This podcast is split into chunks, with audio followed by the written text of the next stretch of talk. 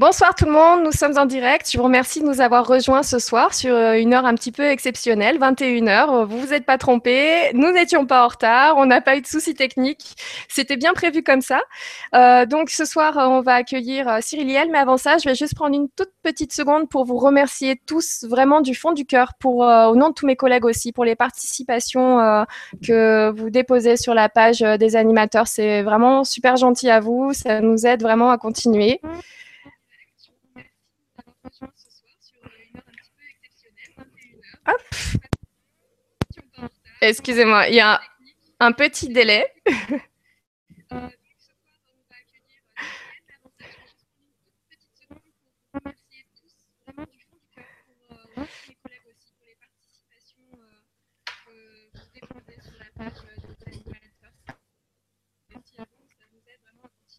Excusez-moi, je crois qu'il y a un petit délai au, au niveau, un petit délai au niveau du son, donc je vais essayer de m'en arranger.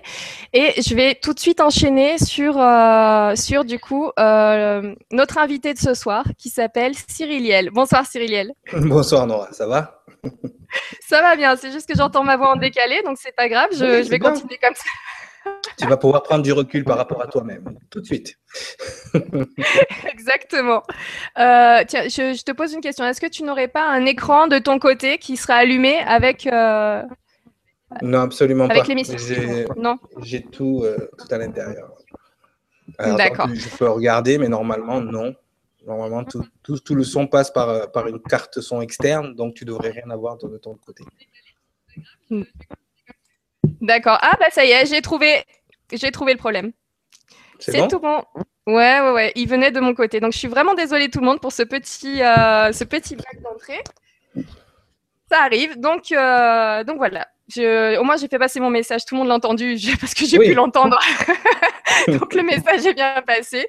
Et donc, ce soir, voilà, on t'accueille, euh, toi, Cyril Liel. Ben, Euh, Merci, tu es merci beaucoup. euh, merci à toi d'avoir accepté l'invitation. Euh, tu es quelqu'un qu'on m'a conseillé d'inviter. Euh, et en même temps, donc euh, j'ai un petit peu entendu parler de toi. J'ai vu ta photo sur internet et je me suis dit, c'est bizarre, ce que mon- ce qu'on me dit de lui ne ressemble pas à la photo que je vois. Ouais, ça, c'est sûr. Ça, ah, déjà, tu vois, tu te laisses berner par ton ego. Mais c'est pas grave, on va continuer. Exactement. donc, euh, donc euh, j'aimerais bien que tu nous expliques comment, euh, bah, du coup, voilà, comment est-ce qu'on peut avoir d'un côté cette photo-là avec cette représentation de, du, du, un peu du bad boy qu'on qu'on peut voir avec tout ce qu'on peut imaginer dessus, et en Ouais. même temps avoir, avoir des, des gens qui parlent de toi qui me disent clairement que tu es un ange dans tous les sens du terme. Donc voilà, c'est comment tu as fait de ta jeunesse pour arriver à ce job de coach de vie où tu aides les gens à avancer autant physiquement que spirituellement euh, et, et- et voilà, alors que vraiment sur cette photo, on sent que tu as beaucoup de vécu, que, que voilà, peut-être que la vie n'a pas été simple avec toi non plus. Enfin, Qu'est-ce qui fait Qu'est- qu'est- qu'est- Qu'est-ce qui fait que tu es là aujourd'hui et que tu, tu propages tellement de messages d'amour euh, Voilà. dis- disons que c'est vrai que euh, l'image que tu peux avoir de moi quand tu regardes une photo, c'est un peu les résidus de, de mon ancienne vie. Si tu veux, bon, déjà, de par, euh, de, par mes, mes- mes- mes traits physiques, de, ce que j'ai pu faire, que ce soit dans, dans le sport ou que ce soit, euh, ou que ce soit dans, dans le milieu du spectacle, c'est vrai que ce côté bad boy ressort bien évidemment. Mais sincèrement, je, je, je pense qu'aujourd'hui, il est important que j'ai gardé ça. C'est-à-dire pour montrer aux gens, voilà, euh, je suis l'exemple parfait euh, de votre perception. Déjà dans un premier temps. Donc déjà à partir de ce moment-là, euh, les gens, je suis rien que visuellement une gymnastique pour le cerveau, puisqu'effectivement, Ouais. ce que je véhicule, ce que je véhicule verbalement, ce que je véhicule au niveau de mes messages, au niveau de mes enseignements, va complètement à l'inverse de, de, de ce que je peux représenter physiquement. Et ça, c'est très bien, puisque c'est un premier exercice. Juste à me voir, juste ma présence, en fait, euh, commence à, à faire réfléchir On a, on a Hein, déjà commencé le coaching. voilà. Donc, donc, en fait, comment je suis arrivé là? Ben, Très simple, une enfance, euh, on va dire, euh, normale, euh, avec, euh, avec une super famille, euh, un papa en or, une maman géniale, euh, des frères et des sœurs, euh, comme tout le monde, en fait. Et puis, bien évidemment, comme tout à chacun, un cursus scolaire, euh, un cursus. universitaire et ensuite cursus sportif. Qui m'ont amené petit à petit bon, ben, à côtoyer des gens et je me suis retrouvé, on va dire, à la fin de mon adolescence dans, dans le milieu musical avec tout ce que ça comporte de mmh. positif et de négatif. Et c'est vrai qu'à un moment donné, bon, ben, j'ai eu un choix à faire et, je, me suis lancé justement dans cette, dans cette direction. Et donc, je faisais partie d'un groupe musical euh, qui a eu son petit succès puisque ça nous a valu de de signer quand même un contrat euh, honorable dans maison de disque, mais au Canada, pas en France, mais au Canada. Euh, donc voilà, donc on a fait notre petit bonhomme de chemin. C'était pas non plus la, panacée, mais c'est vrai que ça a été euh, un peu l'école de la vie, puisque c'est vrai qu'on a eu, un, on va dire, un succès fulgurant qui nous a amené à enregistrer des, des albums, faire des clips et tout ça, et puis tout d'un coup, bien évidemment, quand tu es pas armé pour ça, quand tu es trop jeune, quand tu as, euh, quand tu t'es laissé euh, guider et happer par euh, la pas du gain et la gloire et tout ce que ça comporte, mais forcément, tu manges un mur. C'est-à-dire, tu manges un vrai mur. C'est-à-dire que, pour faire vite, hein, je ne vais pas m'étendre, je vais pas trop m'étendre sur moi-même, mais c'est vrai que j'ai eu ce qu'on appelle une, claque intégrale qui fait que tu te retrouves un jour sans rien. Voilà, c'est-à-dire que euh, mes papiers n'étaient pas renouvelés. Euh, quand j'étais au Canada, je parle, euh, j'avais plus rien. J'avais plus rien. Heureusement que j'ai eu des gens qui m'ont qui m'ont hébergé, qui, qui m'ont nourri, qui m'ont. Je me suis retrouvé vraiment seul avec moi-même à un niveau où euh, peu, de, gens le, le savent, mais euh, quasiment un niveau de, SDF. C'est-à-dire même pas les, moyens de se, nourrir soi-même, de, s'occuper de, soi-même. Et c'est vrai que c'est très compliqué. Euh, à ce moment-là, tu te dis, il y a quelques mois, j'étais en haut de l'affiche et puis tout d'un coup, je suis tout en bas. Donc ça a été compliqué. C'était, ça a été un enchaînement d'échecs. Euh, euh les tous plus compliqués les uns que les autres. Euh, ça a été des échecs euh, affectifs, des échecs euh, professionnels, des échecs personnels qui ont fait qu'à un moment donné, tu te retrouves face à toi-même et tu te poses, tu commences à te poser les vraies questions. Et c'est vrai que euh, quand j'étais à ce moment-là de, de, ma vie, je, je, je commençais à m'intéresser. Surtout quand tu es dans le milieu musical, en plus c'est le milieu euh, hip-hop R&B, tu vois, donc c'est un milieu euh, très matérialiste euh, où vraiment, ben voilà, ce qui compte c'est quoi? C'est les filles, euh, l'argent, les grosses voitures, tout ça. Et puis tout d'un coup, tout d'un coup, tu te dis mais je suis là pourquoi? La grande question. Je suis là pourquoi?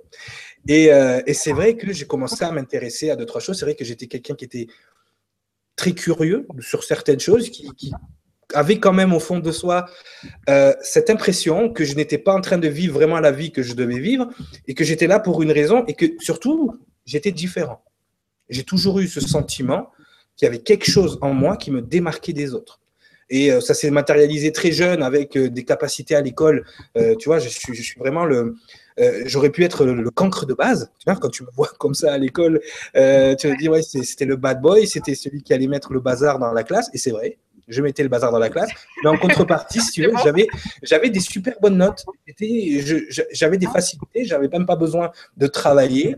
J'avais des capacités à apprendre, à ingurgiter, à, à, à même contester ce qui, ce qui était dit euh, dans, dans les livres et, et, et j'avais des informations, je ne savais pas d'où elles me venaient, et les, les, jours des contrôles, tu vois, ça sortait tout seul. C'est pour te dire, hein, euh, quand je suis arrivé en maths euh, au bac, j'avais rien appris, et il y avait un exercice sur 12, un exercice sur 8, j'ai fait que l'exercice sur 12, j'ai eu 12. Alors que je oh, n'ai rien, j'ai rien écouté en maths de l'année, j'ai rien fait. C'est à peine si j'allais en cours, je préférais aller en studio d'enregistrement ou aller jouer au foot. Enfin, c'était le cauchemar. Moi, mon père, quand j'ai passé mon bac. C'était quoi de, l'écriture automatique à ce moment-là? T'as été inspiré Je ne sais pas du tout. Je pourrais pas te l'expliquer parce que à ce moment-là, c'est pas explicable.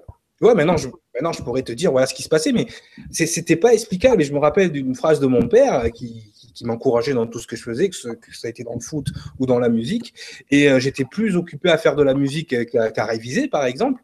Et si tu veux, un jour, il m'a dit euh, très clairement, eh bien, si tu as ton bac, je me fais curer. Et le jour des résultats, donc moi, moi euh, sûr de mon fait, bien évidemment, comme d'habitude. Là, tu l'appelles mon père. et, alors, et alors j'ai dit, dit, et le jour où j'ai eu le bac, en plus j'ai eu la mention. Donc j'arrive chez moi, je dis papa, je pense qu'il va falloir que tu sois archevêque. Alors, il faut. D'accord? Et, c'est vrai que voilà, donc j'avais, j'avais quand même des, dispositions, j'avais, j'avais quelque chose, j'avais un truc, un petit truc en plus, tu vois, sans, vouloir j'étais vraiment différent, j'avais ce petit truc en plus. Et c'est vrai que au fil du temps, ce petit truc en plus, mais je m'en suis servi, euh, je m'en suis servi vraiment à des fins personnelles, c'est-à-dire que ce soit dans la musique, ma carrière, ça a été un grand bluff. D'ailleurs, bah, je l'ai pris en pleine face après. Mais c'est vrai que que ce soit dans la musique, que ce soit euh, dans, plein d'autres choses, je me suis servi de ce petit plus toujours pour avoir gain de cause, pour avoir ce que j'avais envie. Tu vois, à des, fins égoïstes un petit peu, tu vois, à des fins personnelles. Et ce petit plus-là, je sentais que j'avais toujours un petit temps d'avance sur les autres et je sais pas, je, ne je pouvais pas l'expliquer. Je, le savais, j'en avais conscience, je sentais qu'il y avait quelque chose qui, qui était en moi et qui me permettait de plus ou moins avoir tout ce que je voulais jusqu'à cette fameuse période dont je t'ai parlé où là, la lumière s'est éteinte, plus rien, les ténèbres totales. D'accord?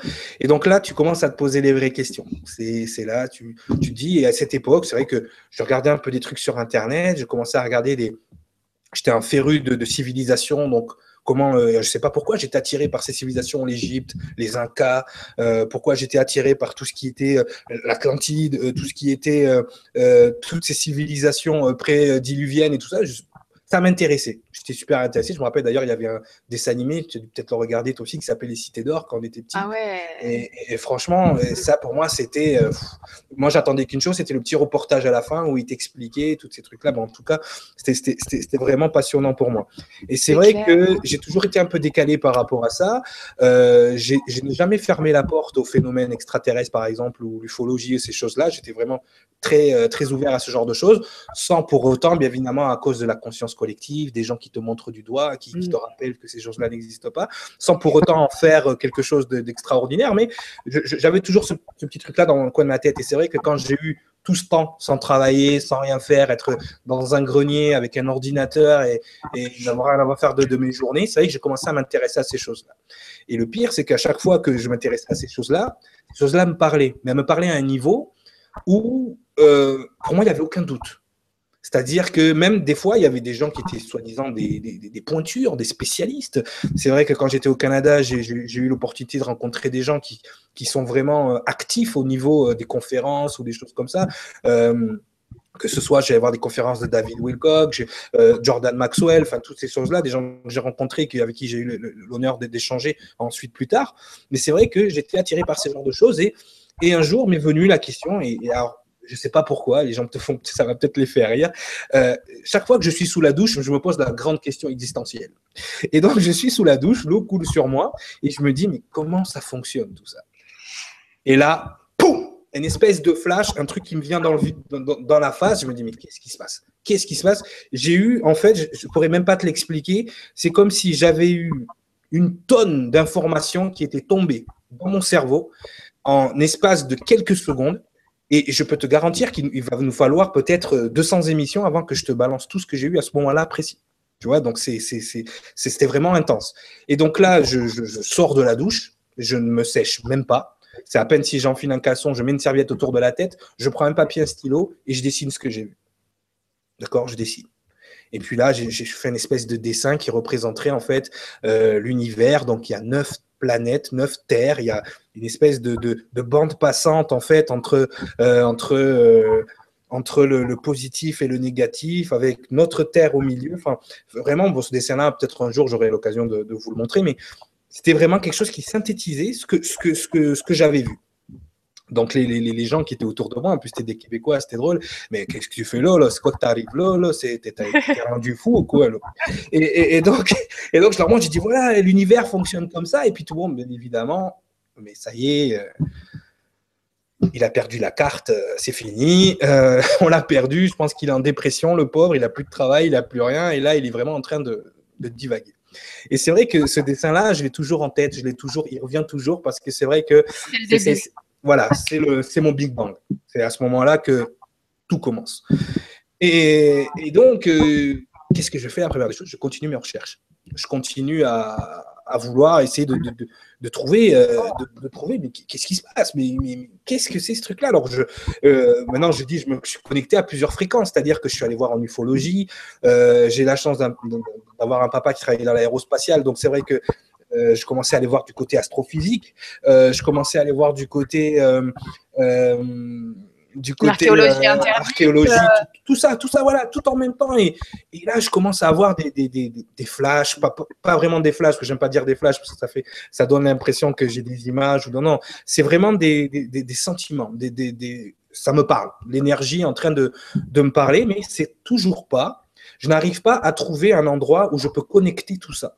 C'est-à-dire qu'il y a des informations à droite, des informations à gauche, des informations en haut, en bas, on ne sait plus quoi faire. Et puis, tellement de contradictions. C'est-à-dire que quand tu commences à t'intéresser aux choses qu'on fait, toutes les choses dont peut-être tes invités ont pu parler avant moi ou ces choses-là, euh, il y a beaucoup de contradictions. C'est-à-dire que les gens doivent être perdus au bout d'un moment en se disant, mais qui croire que, Comment faire euh, Qu'est-ce qui se passe? Et c'est vrai que moi, je me suis retrouvé dans cette phase-là je me suis retrouvé dans cette phase-là où, à un moment donné, je voyais qu'il y avait des points communs.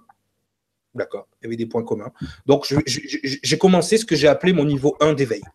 Mon niveau 1 d'éveil, en fait, ça a été quoi? Ça a été de rechercher ben, tout ce qui avait trait euh, au monde dans lequel on vit, c'est-à-dire euh, le système bancaire, euh, le système le, système, ben, les gouvernements, comment ça fonctionne, toutes ces choses-là. Et, on se rend compte très vite, donc tu tombes très vite dans des sites, on va dire, conspirationnistes, complotistes, toutes ces choses-là. Et c'est vrai que tu te laisses happer et tu te rends compte qu'à un moment donné, voilà, il se passe vraiment quelque chose. Alors, bien sûr, des fois, tu as des délires totaux, des gens qui sont complètement. Ouais, mais dans, l'ensemble, on se rend compte que d'un côté, on on nous l'a fait à l'envers. Exactement, exactement. Mais il y a quand même un point commun. Ça met des doutes un petit peu sur le cadre euh, social euh, dans lequel on vit, dans le réseau social. C'est les premiers instants en fait où on comprend que oui, tout ne tourne pas aussi rond qu'on voudrait le, nous le dire, et que du coup, si à ce moment-là ça, ça tourne pas rond, et que du coup, bah, euh, de l'autre côté, ça serait aussi intéressant d'aller fouiller dedans, du coup, vu qu'on nous dit pas tout. Enfin voilà, c'est vrai que c'est bien le chemin finalement que que tout le monde suit, euh, enfin que beaucoup de gens suivent comme moi. ils ont commencé pareil euh, avec euh, l'archéologie, avec ces petits doutes qui arrivent, l'ufologie qui arrive. Hop. Mhm. Après, on, on, arrive sur des choses beaucoup plus carrées, beaucoup plus qu'on connaît plus, donc les gouvernements, les fonctionnements, les Illuminati, mhm. tout ça, toutes ces histoires-là.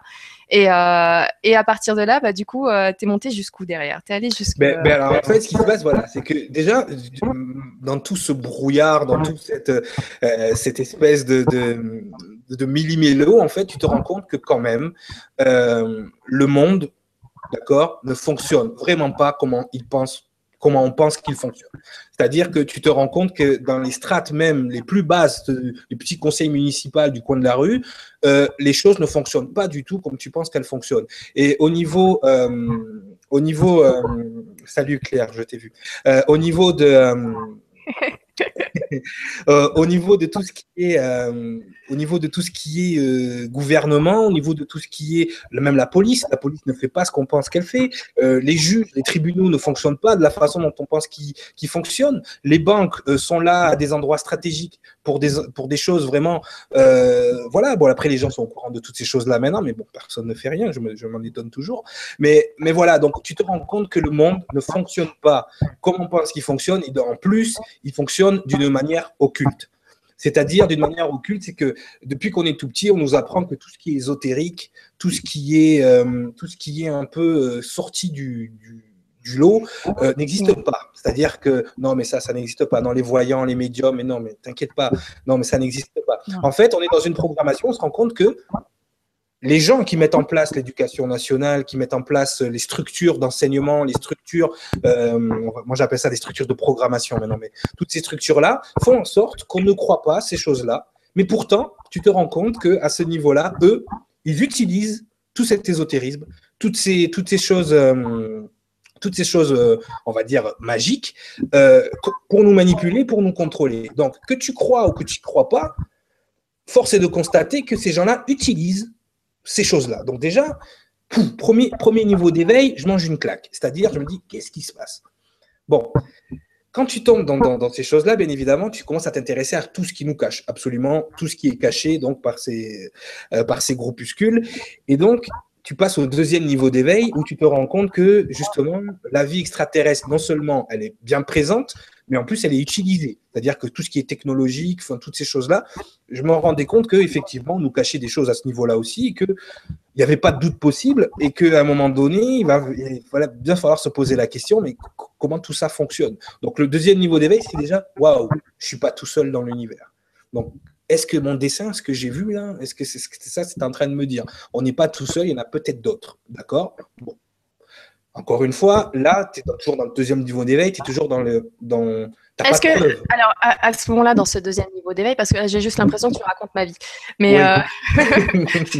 non, mais c'est pas ce... rien, Nora, ne t'inquiète pas, on va y arriver là, ta vie. On va parler de toi. on partage déjà beaucoup de choses. Mais moi, à ce, à ce deuxième niveau d'éveil, donc justement, tiens, je vais parler un petit peu de moi, oui. euh, j'ai flippé. Ouais. Euh, clairement. Bah oui, j'ai dû prendre une pause de six mois, un an de, pour, me, pour me remettre dans la matrice quelque part, pour me rassurer. Uh -huh. et, et, le temps d'encaisser. Donc, ah moi, oui, il m'a fallu tout ce temps-là. Non, non, mais, mais avancer. Moi, à chaque fois que je découvrais un truc, j'éteignais mon ordinateur, j'ai dit écoute, mon coco, tu as perdu la carte, tu es allé avec Dora dans la forêt, euh, euh, et vous avez et Shipper, oui, c'est bon. Et, et, moi, franchement, sincèrement, euh, quand j'en étais là, je me disais, mais c'est pas possible. Il y a vraiment des choses euh, que, que voilà, je suis en train de, justement, c'est ma solitude, mon, mon, mon, côté un peu dépressif qui, qui est en train de, de prendre le, le, dessus. Et eh bien non, en fait, tu reviens parce que ça devient comme une drogue après. D'accord? Ça devient comme une drogue. Et donc, dans tout, dans tout ce, encore ce millimélo, deuxième niveau d'éveil, tous les intervenants, alors là je parle, je parle de, euh, là quand je parle intervenant, moi j'étais à fond dans le projet Camelot, j'étais à fond dans tout ce qui était, oui. euh, voilà, tout, toutes ces choses-là. Et c'est vrai que tout ça. Avec Eric Cassidy, juste j'en profite, projet Camelot, allez-y, avec Eric Cassidy, il y a plein de vidéos qui sont traduites, sous-titrées en français et c'est une ouais. manne d'informations incroyable. incroyable. J'espère qu'un jour on pourra avoir Eric Cassidy d'ailleurs avec, euh, grâce à Marc Grace sur la, la, chaîne, ce serait génial. Donc non, oui, non, cette étape aussi tu l'as eu. Donc, donc euh, avec, avec, avec Bill Ryan et Kerry Cassidy, justement, ouais. qui justement ont fait un travail énorme de d'investigation, d'interview. Ils ont traversé le monde. Hein. Euh, euh, ils ont pour interviewer des gens et c'est vrai qu'ils n'avaient pas peur de, de, briser les tabous. Euh, donc c'est vrai qu'à partir de ce côté-là, c'était vraiment intéressant. De, de, de, constater que bon, il y avait des gens qui, qui pouvaient à un moment donné colporter, même si ça leur a coûté cher à certains moments, ils ont eu des menaces, et des gens qui ont risqué leur vie sur, sur plein de choses.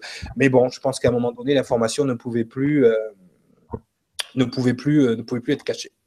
Donc en fait, ce qui s'est passé, c'est que comme quand je te parlais de tous les intervenants, ils avaient un lieu commun, c'est que en coulisses quand même, il y avait des ce qu'ils appelaient à l'époque des êtres de lumière. Euh, en coulisses, il y avait des êtres de lumière qui géraient tout ça, que ce soit du bon côté ou du mauvais côté. Et donc, c'est vrai que euh, de, de, de, ce, de ce côté-là, euh, j'ai commencé à, à, me spécialiser dans tout le reste. Mais c'est vrai que ce côté-là m'intriguait et c'était la seule chose où, en fait, où j'étais pas allé. Mais c'est vrai que moi, alors tu, tu, je parle d'un jeune chanteur de R&B qui est à fond dans le matérialiste, euh, qui a laissé tomber l'église il y a tellement longtemps, euh, qu'il ne veut plus entendre parler de, de ces choses-là, et qui tout d'un coup se retrouve à, à, à, étudier, à essayer de voir. Donc, qu'est-ce qui se passe? C'est quoi ces aides de lumière là qui sont en arrière et qui, qui, qui contrôlent tout? Et c'est vrai que euh, beaucoup ont parlé de mais ces aides de lumière, euh, est-ce que finalement ce ne sont pas les anges dont on parle dans la dans la religion ou des anges dont on parle dans certains écrits. Et, euh, et c'est vrai que j'étais vraiment intéressé par là. Et moi, à l'époque, j'étais un fan, je sais pas si peut-être si tu connais Corey Cassidy, tu dois la connaître, c'est Lisa Harrison. Une, une, Australienne qui justement fait non. des interviews, la même chose, mais c'était du côté australien. Et, euh, Lisa Harrison, en fait, elle interviewait des gens sur la porte des étoiles, elle interviewait des gens sur, euh, sur plein de technologies extraterrestres, enfin, des anciennes civilisations qui seraient encore, même encore sur la planète au moment où on se parle et tout. Enfin, c'était vraiment passionnant. Et c'est vrai que, euh, à un moment donné, donc j'écoutais, il y avait un, un intervenant, un ancien militaire de l'armée, un ancien Navy SEAL, en fait, qui avait eu une porte des étoiles entre les mains et qui expliquait comment ça fonctionnait. Et pendant toute l'émission, j'écoutais les vidéos, comme on peut, comme on peut en faire nous aujourd'hui, euh, et, euh, et je regardais les vidéos sur le côté, et il y avait, je, je vois une tête, je vois un personnage, je vois un personnage interviewé par Lisa Harrison, et je vois, je vois ce personnage qui s'appelle Alphara et je suis attiré. Et c'est-à-dire que j'ai même pas fini d'écouter la vidéo, que j'ai envie de cliquer.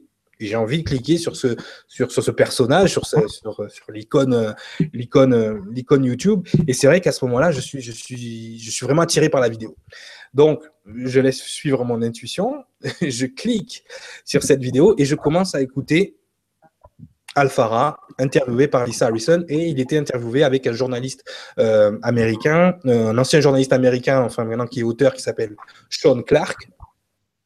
Et euh, Sean Clark donc commence à, à présenter Alfara, il commence à parler de ce qu'ils font, et je me rends compte que tout le long de leur première émission qui a duré trois heures. Il y a eu trois émissions de trois heures, c'était un marathon.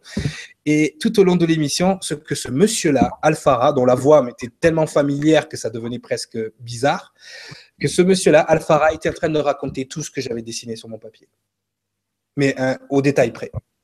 Tu te rappelles mon dessin quand je suis sorti de la douche C'était trois, quatre mois avant, voire cinq mois avant.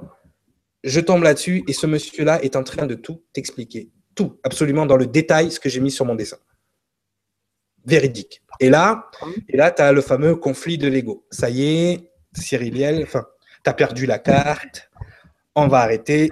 À l'ordinateur et bien évidemment, tu reviens deux, trois jours plus tard pour écouter la deuxième émission. Et là, tout ce que ce monsieur-là est en train de raconter, non seulement ça me parle, mais j'ai l'impression de le savoir déjà. Mais le savoir à un point que je suis presque capable de finir ces phrases. Mais c'est un savoir que je ne suis pas censé avoir. C'est-à-dire que même sous messieurs, dames qui nous écoutaient, tout ce que je suis en train de vous raconter, il y a deux ans, je ne savais rien de tout ça. C'est-à-dire que c'est humainement impossible d'avoir ce que je sais aujourd'hui en deux ans. Donc, dans l'absurde, j'ai la preuve que ce qui, m'arrive finalement, euh, dans l'absurde, j'ai la preuve de ce qui m'arrive est, hors du commun. Et il y, a quelque chose qui n'est pas normal. Ce n'est pas un savoir que je suis supposé avoir, surtout pas quand on regarde ma photo. Hein. Donc c'est vrai que c'est vrai que par rapport à ça, euh, là j'ai un moment d'arrêt. J'ai un moment d'arrêt, mais je suis obligé de savoir, je suis obligé de, de, de, de me dire voilà qu'est-ce qui se passe. Euh, obligé d'aller voir la personne. Je suis obligé de lui parler. Je dis voilà, alors j'envoie un email puisqu'il avait laissé son email à la fin de, à la fin de l'émission, enfin ses coordonnées. Donc, en fait, c'était Sean Clark directement. Donc, j'écris à Sean Clark, je dis voilà, euh, voilà, je m'appelle Cyril, euh, j'habite au Canada, euh, je sais pas, le message d'Alfara me parle, il y a quelque chose qui, a quelque chose. Alors moi, j'explique comment j'ai interprété, j'ai interprété l'enseignement le, le, qu'il a fait pendant 9 heures. Et ça n'a pas duré 24 heures. Hein. 24 heures après, je reçois un, un, email en anglais avec marqué Hey dude, who are you? Donc, euh, je réponds, je traduis, salut mec, qui, es-tu? Et là, je réponds, voilà, je, me présente, il me dit, c'est humainement impossible de comprendre ce que je raconte. C'est ce que lui me dit. Hein. Euh, il me dit, je, ça fait plusieurs émissions de radio que je fais, je me fais euh, excusez-moi le terme, est défoncé partout, puisque personne ne comprend ou tout le monde refuse mon information ou tout le monde euh, me dit que voilà que je suis à côté de la traque. Comment se fait-il que toi tu comprends? Donc là, il me demande ma date de naissance. Alors je sais pas pourquoi la date de naissance à ce moment-là c'était évident. Il me demande ma date de naissance, il me demande une photo. Et là, il me répond Bon, je sais que tu n'as pas conscience de qui tu es. Je sais que tu, tu, tu, tu penses que voilà, tu es ça, tu es ça. Mais le jour où tu prendras conscience de qui tu es, de ce que tu es là pour, de ta mission, de ce que tu es venu faire ici, tu viens me voir et on va, on va faire des trucs ensemble. Donc moi, j'ai dit, OK, de quoi il me parle? Dans quoi je suis en train de me faire embarquer? Qu'est-ce que c'est que ces trucs-là? Et, donc, je commence à écrire. Donc on s'écrit, on échange des emails. Il dit, écoute, je pense qu'il me dit, tu es prêt pour ça? Il me dit maintenant, ce qu'on va faire, ce qu'on a décidé de faire avec Sean, puisque les, les, trois premières interviews avec Lisa Harrison, qui avait un grand, euh, un grand rayonnement sur Internet, ont fonctionné. On a plein de gens qui nous posent des questions. On a plein de gens maintenant qui sont intéressés. Toi, tu fais partie de ces gens-là et en plus, tu as l'air de, connaître ça. Je dis, mais j'y connais rien. De quoi tu parles? Il dit, si, tu as la façon de penser qu'il faut pour comprendre ce que moi j'en sais. Donc, moi, j'ai dit, OK, bon, et c'est vrai que j'avais été diagnostiqué, maintenant je, je, je le sais, euh, après des tests psychomoteurs, que ce soit avec, pour le service militaire ou pour euh, quand j'étais au Canada, j'avais été diagnostiqué avec ce qu'on appelle un déficit d'inhibition latente. Donc à l'époque, moi je pensais que c'était une maladie. Alors en fait, c'est déficit d'inhibition latente, c'est comme un déficit d'attention, si tu veux, mais à l'inverse. C'est-à-dire que tu ne fais, ton cerveau ne fait pas le tri des informations. C'est-à-dire que, par exemple, normalement, le cerveau, il, il va trier euh, l'information primaire. Donc là, toi, tu entends ma voix tu vois. Donc, ça, mhm. c'est l'information primaire. Tu m'écoutes, tu me donnes ton attention. Euh, il y a les informations secondaires, c'est-à-dire, c'est peut-être si tu as un chat, il va passer derrière, il va faire du bruit. Puis tu as une information tertiaire que tu n'as même pas conscience, que ton cerveau, lui, enregistre quand même, mais que toi, dont tu n'as pas conscience du tout. Et, et, si tu veux, ces trois niveaux de conscience-là, moi, ils sont mélangés. C'est-à-dire que mon cerveau ne fait pas le tri. C'est pour ça que je suis obligé, depuis que je suis tout jeune, de faire le tri moi-même des informations. C'est-à-dire que tu vois, quand tu travailles dans un centre d'appel, comme ça a été, ça a été mon cas, euh, j'étais obligé d'avoir un casque à deux oreilles parce que sinon j'entends la conversation du voisin, euh, j'entends euh, le bruit de la clim, il y a tout, il y a tout. j'ai retrouvé ce truc-là dans une série que j'ai regardée qui s'appelle Prison Break. Je sais pas si tu avais regardé. Ouais. déjà regardé.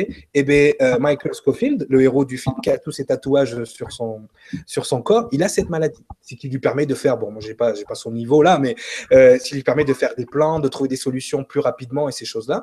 Et c'est vrai que quand il m'a dit ça, j'ai tout de suite pensé à ça. Je sais pas pourquoi. tout mon être m'a dit, mais en fait, ce, ce, que, ce que tu as là, peut-être que c'est pas une maladie, peut-être c'est ça qui t'a aidé à, c'est un autisme en fait. Hein. C'est ça qui t'a aidé à l'école. C'est ça qui aujourd'hui te permet de comprendre ce que monsieur, monsieur est en train de raconter. Eh ben oui, parce que en fait, euh, fumiste que tu étais à l'époque, tu regardais par la fenêtre, mais tu avais quand même le cerveau qui écoutait le prof sans que tu, tu as Tout compris. Tu as tout compris. Donc c'est pour ça, tu vois, on en revient. Euh, c'est, tu vois, comme quoi une vie, si tu fais pas les connexions, tu, tu, sais pas où tu vas, tu sais où tu viens. Et donc c'est vrai que à, ce moment-là, donc euh, à ce moment-là, tout et tout, fait du sens. C'est-à-dire que, ok, maintenant je comprends pourquoi. déjà, je comprends pourquoi je comprends le monsieur qui est en train de parler. Je comprends ces facilités que j'avais à l'école, mais d'où ça vient? Et lui, il commence à m'expliquer euh, ton cerveau, en fait, ne fonctionne pas comme le, comme le cerveau des humains. Et pourquoi? Je suis un humain, de quoi tu parles? Il me dit non. Il dit tu as eu un cadeau, donc les médecins pensent que, c'est une maladie, que c'est un autisme, que, tu as un problème. Et en fait, c'est pas un problème, c'est spécifique. Mais le pire, c'est qu'il y a plein de gens qui l'ont. C'est pas, je suis pas exceptionnel. Hein. C'est qu'il y a oui, plein de je, je viens d'ailleurs de recevoir un, message d'un auditeur là qui vient de m'envoyer un message et qui me dit ah bah j'ai la même chose que lui. Donc ah, ben euh, j'ai le même syndrome. Donc euh, voilà, vous vous eh ben, reconnaissez. donc eh ben, bande de petits chanceux. et, c'est pour ça donc et déjà il y a plein de choses dans ma vie qui commencent à faire du sens. Donc c'est vrai. Et donc là il me dit bah, écoute vu qu'on a eu ce succès là, eh ben on va faire une émission. Et là, me voilà lancé dans le média alternatif. Alors moi, pendant, pendant des mois, j'étais là en, train de, avec des yeux grands ouverts, en voyant les Kerry Cassidy, les projets Camelot, les, euh, euh, justement les émissions de Lisa Harrison, les émissions de Melville, les émissions de euh, Freedom Central et tout. J'étais là, tout d'un coup, je me retrouve en plein dedans. Alors qu'il y a quelques mois, moi, j'étais juste un auditeur, tu vois ce que je veux dire? Et là, je me retrouve en plein dans ces émissions où, justement, Alphara commence à, donner ses enseignements pendant... Ça a duré quasiment un an et demi un an et demi, deux ans. Et c'est vrai que euh, au fil du temps, au fil du temps, voilà, je ne vais pas rentrer dans les détails, mais au fil des émissions, j'ai commencé ce qu'on appelle à monter en vibration et vraiment à reconnecter sur ce que j'étais. Mais c'est vrai que pendant tout ce temps-là, j'ai eu vraiment des, des, des, des, problèmes de rejet complet parce que c'est vrai qu'on n'est on pas programmé à ce genre de choses-là. Et donc, euh, les premiers rejets, ça a été justement, euh, à un moment donné, il commençait à expliquer des choses. Justement, il expliquait la, la différence entre la lumière, les ténèbres, la matière, l'énergie. Il expliquait vraiment. Et puis, justement, il arrivait à connecter D'accord? Il arrivait à connecter toutes les informations que moi j'avais pu rassembler, mais dans des points communs et les connecter dans, un, dans quelque chose qui faisait du sens. Euh, alors que, et il m'a appris, une chose, et ça c'est un cadeau, et je vous le donne à tous ce soir. Arrêtez de regarder ce qui nous sépare. C'est-à-dire que s'il y a un intervenant après moi qui passe et qui dit l'inverse de ce que je dis, essayez de voir ce qu'on dit en commun. Arrêtez de regarder ce que ce qu'on dit euh, de différent. Parce que les gens, en fait, on a, un réflexe, c'est de regarder ce qui sépare. C'est-à-dire que vous, peut-être ce soir, vous avez une connaissance qui va à l'encontre de ce que je suis en train de dire mais il y aura forcément un point commun. Et c'est ce point commun-là qu'il faut connecter. Et il m'a appris, il m'a appris ça. Il m'a appris arrête de regarder ce qui sépare, connecte ce qui va ensemble. Et là, c'est le plus beau cadeau qui m'est donné, puisqu'à partir de ce moment-là, boum, la lumière s'allume à tous les étages. C'est-à-dire que à ce moment-là, vous avez une espèce de, de, vision des choses qui est totalement différente. C'est-à-dire que vous comprenez qu'il y a un facteur d'erreur qui est là pour une raison, et ce facteur d'erreur, il est là pour justement montrer ce qui est juste. Et, des ans, vous, vous, tombez dans une balance et dans un équilibre, on va dire psychique, qui vous permet même de voir des choses que vous ne voyiez pas avant. Vous commencez à avoir une vision, ce qu'on appelle une vision claire. Mhm. Et donc, je, je, rebondis là-dessus, sur ce que tu dis, parce qu'on en a parlé avec Umberto Molinaro sur les crop circles, où il nous a montré, je crois que c'est dans l'émission numéro 5, non, la, ou la 4, la 4 ou la 5. Et il nous a parlé d'un crop circle qui sont généralement tous parfaits, tous super bien faits. Et là, cette année-là, il y a eu un crop circle qui avait un petit défaut, un petit décalage, mais qui avait vraiment été fait exprès. Et le message, c'était en gros, euh, il y a de l'imperfection dans la perfection. Et donc là, c'est un petit peu ce que tu, ce que tu dis. Ce n'est pas parce que les, les, discours euh, se, ne, ne, ne, se complètent pas ou ont l'air euh, d'être complètement différents que les deux, que un des deux discours est faux.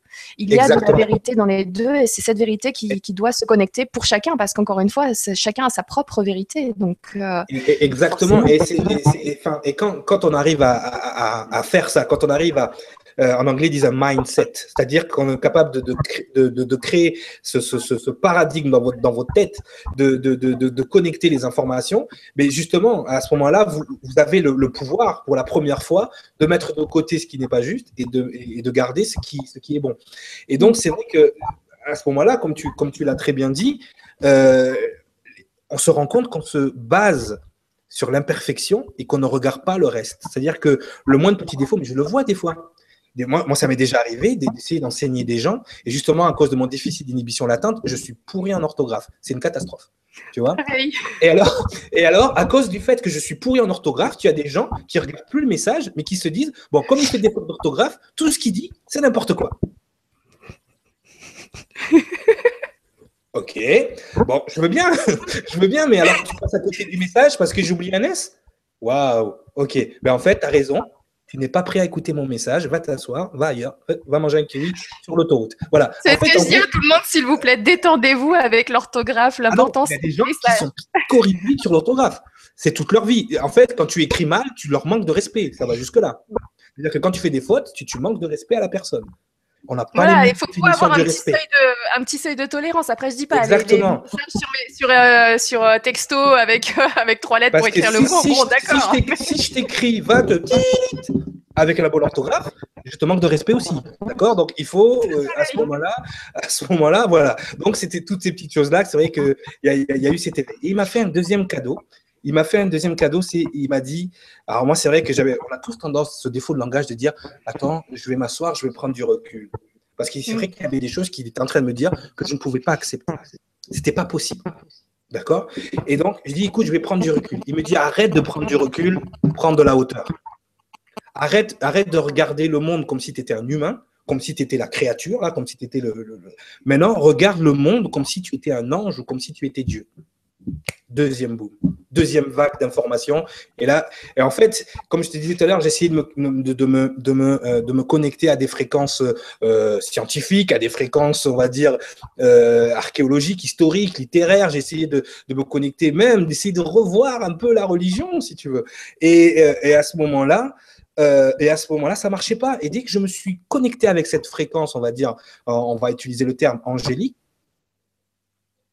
c'est fini. J'étais plus, en fait, j'étais plus ce que je pensais être. Je suis redevenu ce que je suis, et ce que, ce que j'étais en fait. Et, j'ai compris la différence entre ce qu'on pense être et ce qu'on est vraiment.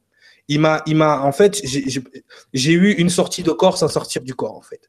C'est-à-dire que j'ai compris que je n'étais pas la créature, que je n'étais pas ce que je pensais être, ce que j'avais construit pendant toute cette, euh, toute cette vie, mais que j'étais autre chose. J'étais quelque chose qui observait tout ça, qui apprenait de tout ça, et que, et que j'étais là pour une raison, et que j'avais une mission, et que j'étais là pour quelque chose. D'ailleurs, mon nom Cyriliel explique ce que je suis venu faire.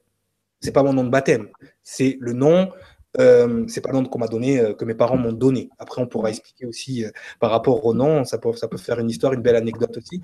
Mais ça explique exactement ce que je suis venu faire ici. Donc, à partir de là, j'ai reconnecté avec tout ça. On a fait des émissions pendant un an et demi. C'était, génial. Et on a arrêté à un moment donné parce qu'on avait des règles, des règles qui nous sont données euh, par, par des, euh, des gens au-dessus, euh, des règles de base que finalement, on se rend compte l'humanité n'a pas respecté, que les gens qui ont enseigné ces choses-là à l'époque n'ont pas respecté. Moi, je dis toujours que ce soit les, grands maîtres comme Bouddha, Gandhi, Mahomet, tous ces gens-là qui sont venus, qui étaient des prophètes et qui vous ont apporté un message, ils ne sont pas venus pour créer euh, des dogmes, ils ne sont pas venus pour créer euh, des religions ou des adeptes, ils sont là pour vous montrer comment, euh, comment vous expliquer? Ils sont là, ils sont, ils sont là pour, pour vous montrer le chemin finalement. et voilà, donc à partir du moment où on a senti que nos enseignements, qu'on a senti que nos émissions commençaient à devenir quasiment un lieu de culte, Parce que c'est vrai que quand tu commences à, à, toucher du doigt ces, ces énergies d'illumination un peu, il y a de suite ce réflexe de l'être humain, il a besoin de se rassurer, il a besoin de se cloisonner dans des rituels et des choses comme ça. Dès qu'on a senti qu'on pouvait devenir un lieu de culte, on a stoppé on a stoppé directement. En plus, Alfara est, tombé malade. Euh, donc, on a stoppé parce qu'on s'est dit, voilà, le message est passé. Il est passé en anglais. Et maintenant, voilà, voilà, Cyril, il arrive, il va vous le donner en français. Mais c'est vrai que, euh, voilà, c'est pour une période de temps. Moi, je ne m'inscris pas dans, dans le temps. Je m'inscris vraiment dans une période donnée pour donner ce que j'ai à donner. Je fais des coachings grâce aux informations que j'ai eues. Ça me permet justement de, de, de, de mieux coacher les gens. Et, donc voilà, donc euh, voilà comment j'en suis arrivé là du coup, c'est vrai que c'est rassurant de, de, savoir tout ça, même, euh, même si c'est bien plus tard euh, avancé en âge, parce que ce sentiment de te sentir différent des autres quand tu étais jeune, et en mm. effet, c'était le cas, tu étais quelque part différent des autres et tu, tu regardais les choses donc différemment. Et euh, voilà, d'où ce problème de se sentir euh, peut-être pas forcément super intégré dans la société, dans le groupe, dans de, sentir que même si euh, on est à fond dedans et d'apparence on est vraiment dedans, ben il y a quand même un petit quelque chose qui sépare, quelque chose qui, ben, disons que... mais qui n'était pas du recul finalement, c'était euh, déjà de la hauteur. Voilà, disons, voilà, tu as une hauteur, enfin, une hauteur naturelle, mais il faut pas que, parce que l'ego, bien évidemment, qui entend ça, il, se, il se croit au-dessus des autres. Au contraire, à la seconde où vous reconnectez avec ces énergies-là, la première chose que, qui vous tombe dessus, c'est une espèce d'humilité, c'est une espèce de, d'admiration et de compassion générale pour l'humanité en sachant ce qu'elle vit. Euh, euh, c'est vrai qu'on se rend compte de nous des facilités qu'on a par rapport à, un humain lambda, euh, mais euh, d'un autre côté, c'est un fardeau. On porte aussi un fardeau qui est, compliqué, mais on a une espèce d'humilité devant l'être humain, on a une espèce de compassion générale de, de, ce que les gens, je pense, appellent l'amour inconditionnel. C'est-à-dire qu'on n'est plus dans le jugement du tout. C'est-à-dire qu'on essaie, dans, dans une moindre mesure, excuse-moi, dans une moindre non, mais on est, on est, c'est pas qu'on est dans le jugement, enfin, je pense pas, mais c'est plutôt ce côté-là, au contraire, euh, prendre de la hauteur, mais ça te permet aussi de voir tout ce qu'il y a à faire et toute l'aide que tu peux donner. Exactement. Mais quand, je dis ça, c'est vrai que moi, j'étais quelqu'un qui était beaucoup dans le jugement. Voilà. Donc, euh, et, donc, une fois que, que là, tu apprends, tu apprends l'humilité, tu apprends, tu, te rends compte que même toi, avec ton, ton, ton statut, tu es rien. Que, que ces gens-là, ils, ils, se débattent justement. Euh, euh, comment dire, euh, que ces gens-là donc se, débattent comme ils peuvent dans leur vie, euh, où on les, on, les brime, et ils ont un potentiel énorme. L'être humain a un potentiel exceptionnel parce qu'il a cette particule divine justement qui, qui, qui, qui, d'exploser en fait, mais qui est brimé parce que bah, après, quand on connaît l'histoire de l'humanité, quand on connaît l'histoire de ce monde, on comprend en fait d'où viennent toutes ces choses. Et c'est vrai que moi, j'ai cette chance d'avoir connecté avec ces informations, d'avoir reconnecté avec tout ça et de pouvoir être à, plein régime sur ce que je fais. Donc, c'est vrai que dans ma vie de tous les jours, ben, les, gens qui me connaissaient avant ne me reconnaissent plus, tout simplement. Et pourtant, je suis plus moi maintenant que je l'étais avant. Ton entourage a changé avec le temps? Tu as dû dire au revoir à certaines personnes Après, quand tu sais comment ça fonctionne, quand tu sais comment ça fonctionne, tu sais, on est, on est tous un peu des, des émetteurs et des récepteurs radio tu vois. Quand tu changes de fréquence, forcément, les gens et euh, les Hébreux appelaient ça la divine providence. C'est-à-dire que quand tu t'alignes avec ce que la création, le créateur, l'univers, enfin tu l'appelles comme tu veux, quand tu t'alignes avec ce que tu es supposé faire, d'accord Tu vas émettre une fréquence qui va forcément attirer vers toi les gens qui sont supposés être là sur ton chemin et les gens qui ne sont pas supposés être sur ton chemin, ils vont être écartés immédiatement. Mais est-ce que tu as, justement, en parlant de ça, c'est important parce que je connais pas mal de personnes qui vivent cette situation-là, mais qui se retrouvent à un moment euh, où, euh, du coup, on dit au revoir à certaines personnes, mais il y a un moment où on se retrouve seul. Oui. Avant d'avoir ces nouvelles personnes qui arrivent. Il est, important ce moment où on est seul. et qu'est-ce que tu pourrais conseiller aux gens pour bien, pour bien vivre cette étape, enfin bien la vivre? Je ne saurais pas comment dire parce que c'est pas facile à vivre. Ben oui, euh, oui, même des fois, tu es entouré, mais tu as l'impression que tu es seul. Tu vois, il y, y a, aussi ça. C'est-à-dire que tu as beau avoir des gens, moi j'ai des gens qui ont été formidables avec moi, qui, sont, se sont occupés de moi. J'étais vraiment dans une, dans, une, dans une histoire compliquée. Euh, C'était vraiment dur pour moi. Ils ont été là pour moi, même s'ils ne m'appréciaient pas forcément, euh, même si ça s'est pas bien passé, on va dire humainement, entre guillemets mais qui ont été là pour moi. Je pense qu'ils ont été ils ont été envoyés justement pour s'occuper de moi le temps que cette solitude euh, se termine. Mais c'est vrai que ce moment-là, c'est un moment charnière, ne le ratez pas. Parce que c'est ce moment-là où vous êtes avec seul en face de vous-même. C'est-à-dire que vous avez corps, âme, esprit à un endroit et maintenant il faut discuter, il faut négocier, il faut négocier le nouveau paradigme, il faut négocier euh, ce qui va se passer ensuite. Et de toute façon, que ce soit euh, dans vos relations, en amour, que ce soit en amitié, euh, que ce soit professionnellement, que ce soit dans tous les sens du terme, tant que vous n'êtes pas vous à 100%, ça vient pas vers vous. C'est vous qui êtes obligé de, entre guillemets, de galérer pour avoir les choses. Alors que quand vous êtes vous à 100%, eh bien à ce moment-là, tout vient à vous. Et, ce, qui se passe à, ce qui se passe à ce moment-là aussi, c'est que vous devez négocier, mais vous devez aussi vous pardonner. Parce que quand vous êtes en face de vous-même, vous vous rendez compte de tout ce que vous avez fait aux autres, de tout ce que vous avez fait de pas correct. Vous vous rendez compte comment tout ça fonctionne.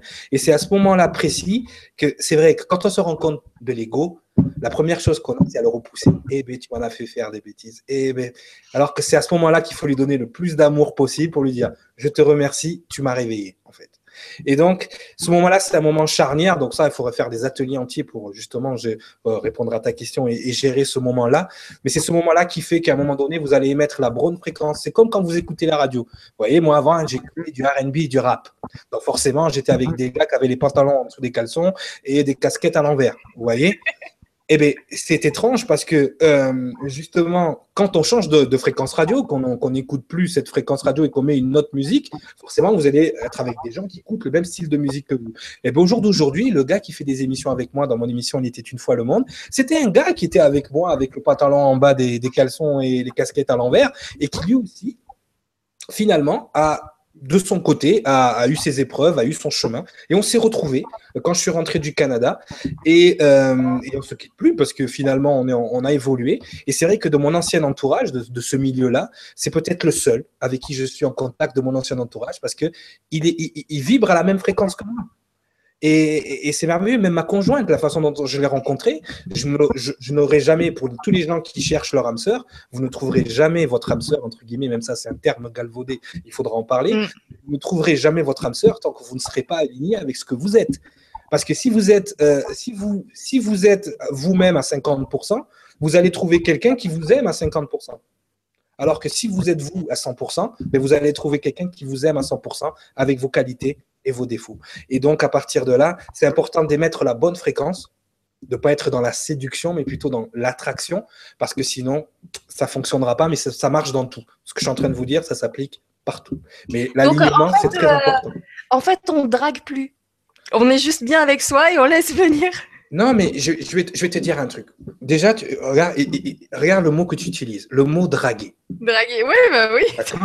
Euh, le synonyme, enfin, draguer, il a plusieurs sens. Tu vois, moi, que, quand tu vas draguer le fond de, le fond de la rivière, euh, c'est que tu creuses quand même. C'est ce que je veux dire. Tu, c'est rare de trouver des perles. voilà, donc à ce moment-là, donc la, drague, c'est quoi? La drague, c'est je vais retourner ton ego à un point que tu vas penser que je suis celui qu'il te faut. C'est tout ce que c'est. Mais c'est ça. Donc en fait, tu es en train de jouer un rôle. Donc la personne qui est en face de toi est attirée par ce que tu projettes. D'accord? Donc tu projettes une image qui n'est pas toi. Et ça, un jour ou l'autre, ah toi, bah vrai toi, il, arrive. Et la fille, elle se dit, ah mais c'est pas avec ça que j'ai signé, moi, au départ. Ou le, garçon, quand tu es une fille. Et donc, du coup, parce que tu et du coup, on cherche à changer l'autre. voilà, tu ne peux pas maintenir une, tu ne peux pas maintenir une fréquence qui n'est pas toi. Tu peux le maintenir, allez, un mois, deux mois, trois mois, cinq mois, et tu fais des enfants, et tu fais des crédits, et tout d'un coup, tu fais, euh, non, euh, c'est pas non. Qu'est-ce que c'est ça? Donc en fait, c'est ça. C'est-à-dire que la séduction, en fait, et c'est pas pour rien que la séduction, voilà quoi, c'est relié un peu à ce qui est fourbe. Euh, la séduction, tu émets une, image qui n'est pas toi, donc forcément, la personne qui est en face de toi, oui, elle est amoureuse de l'image que tu as envoyée, mais cette image, c'est pas toi. Voilà, donc c'est pour ça qu'il y a autant de couples euh, qui ne fonctionnent pas, qui confondent émotion et sentiment. Et là, on pourrait parler de ça aussi, parce que justement, il y a là ce que j'appelle moi le, crochet de l'ego. Il y a des gens qui restent ensemble parce que ce que vous ne savez pas, on expliquera quand on expliquera l'ego, mais les égos passent des pactes entre eux. Et ces pactes, c'est se nourrir négativement. Donc, quand vous êtes avec quelqu'un même que vous n'aimez plus, il y a des gens qui ne s'aiment plus, ou que, enfin, qui pensaient s'aimer, mais qui se rendent compte qu'ils ne s'aiment pas, et qui restent quand même ensemble. Pourquoi? Parce qu'ils sont rattachés à des choses matérielles, qui sont aussi rattachés à l'ego. Ah, c'est pas bien de se séparer, c'est pas bien de divorcer, tout le conditionnement. Euh, c'est pas bien de. Ah, il y a les enfants. Ah, et voilà, les enfants, hop, matériel, qui vous, les crédits, toutes ces choses-là, et vous vous rendez compte qu'en fait, vous n'êtes pas avec la personne pour les bonnes raisons, mais que vous, avez été avec la personne pour des choses qui sont totalement futiles, matérielles, euh, des programmations, et c'est ce qui fait, euh, malheureusement, mais vous êtes programmé à ça. Toute la vie qui a été conçue autour de vous est conçue pour ça que vous soyez dans le chaos. Et on, se crée le chaos. De toute façon, euh, moi j'ai pour dire, l'ego, en fait, c'est un peu tout ce qui est électromagnétique chez nous. Donc quand on parle, quand on parle de, euh, de coup de foudre, quand vous avez un coup de foudre, c'est des fois de paille, des coups de foudre. C'est tout d'un coup, ah, j'ai un coup de foudre. Parce que votre ego, tout d'un coup, visuellement, voit tout ce qu'il pense aimer, tout ce qu'il pense vouloir et tout. Donc à ce moment-là, voilà, il y a un stimuli visuel, mais ce stimuli visuel, c'est pas vous qui le contrôlez, mais ça on en parlera plus tard. Ah oui, oh oui là, là, je veux bien que tu développes le temps à, filer, Cyriliel, le temps à filer. C'est super agréable de, de, t'entendre parler. Tu as effectivement plein d'infos à nous donner, c'est génial, ah. merci beaucoup. D'ailleurs, je vous le dis, euh, Cyriliel sera un, intervenant qui reviendra euh, occasionnellement, on va dire mensuellement déjà. Et puis, euh, on verra. On va essayer de, prendre un peu plus de temps parce que tu as plein, plein d'infos. Oui, oui, euh, j'ai beaucoup de choses à faire aussi. Mais bon, disons que ça, c'est avec grand plaisir. Euh. Dès qu'il pourra. Voilà. Je te remercie beaucoup pour ça. Et là, il est 21h50. On a beaucoup, beaucoup de questions. Est-ce que ça te tente de répondre un petit peu à quelques questions? Et juste avant ça, je vais vous dire que bonne nouvelle. Donc, Cyriliel reviendra le 29 mai à 21h. Ce sera toujours à 21h avec Cyriliel. On se, on se décale un petit peu euh, pendant la soirée. Là, on, on entame vraiment euh, la bonne soirée, là, début de la nuit avec Cyriliel. Nickel. Merci beaucoup. Et donc, ça sera une émission spéciale sur l'ego, justement. C'est vraiment un bon début d'émission pour commencer. Euh, commençons déjà par, par ça. tu me disais, l'ego, c'est le plus important. Voilà, de toute façon, c'est ce que j'ai expliqué euh, avant qu'on commence. Euh, les gens ne pourront pas accepter, ni comprendre, ni même euh, digérer, digérer ce que j'enseigne ou ce que je, que, je, peux colporter tant qu'ils n'auront pas conscience et tant qu'ils n'auront pas fait ce travail-là de, de. C'est-à-dire que absolument tout ce que je vais beaucoup de choses que je vais, leur dire, euh, ils vont rentrer en dissonance cognitive. C'est-à-dire qu'ils ont au fond d'eux des programmations, des croyances, des, euh, plein de choses qui, risquent d'être euh, ébranlées à ce moment-là. Mais je peux vous garantir, une fois que vous avez passé ce cap, d'accord Une fois que vous avez passé ce, ce mode de pensée-là, après le reste, ça coule comme de l'eau. C'est tout devient clair, tout devient. Je vais ébranler les définitions, comme je te disais tout à l'heure. Euh, d'ailleurs, avec avec Sangara, euh, le garçon dont je parlais tout à l'heure, on s'amuse à, retourner les mots parce que déjà les mots ont été retournés par ceux qui les utilisent. Euh, la démocratie, la psychologie, toutes ces choses-là. On retourne les définitions déjà dans un premier exercice pour pouvoir justement aller à l'encontre de ce que les gens pensent. C'est-à-dire que ça leur donne, ça leur donne une gymnastique supplémentaire de passer outre, de transcender leur définition, de transcender leur ego. Et donc, à partir du moment où vous avez transcendé ça, tout devient clair. C'est la fameuse hauteur dont on parlait tout à l'heure. Donc, ça, on, on parlera, c'est vrai, dans le prochain, la prochaine émission. Très bien. donc, mon chat, hein, voilà. voilà. Tu vois, le chat. Euh, tu vois, je ne savais même pas que tu avais un chat, tu vois. J'en ai deux.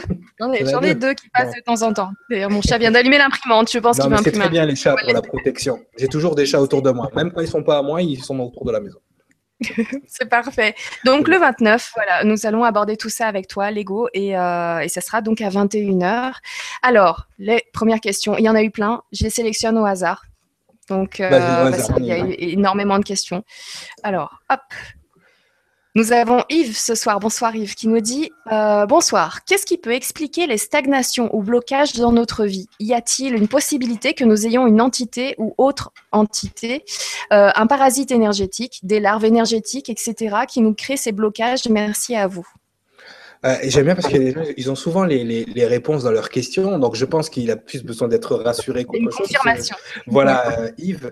Effectivement, bon, alors, les blocages, euh, ils ont plusieurs origines. Déjà, il y a des blocages qui sont, insérés euh, dans vos vies à la seconde où vous rentrez à l'école. Ils sont programmés, d'accord? Il y a des blocages qui sont programmés par les gens qui veulent vous manipuler ou les gens qui veulent contrôler donc euh, euh, contrôler la, population.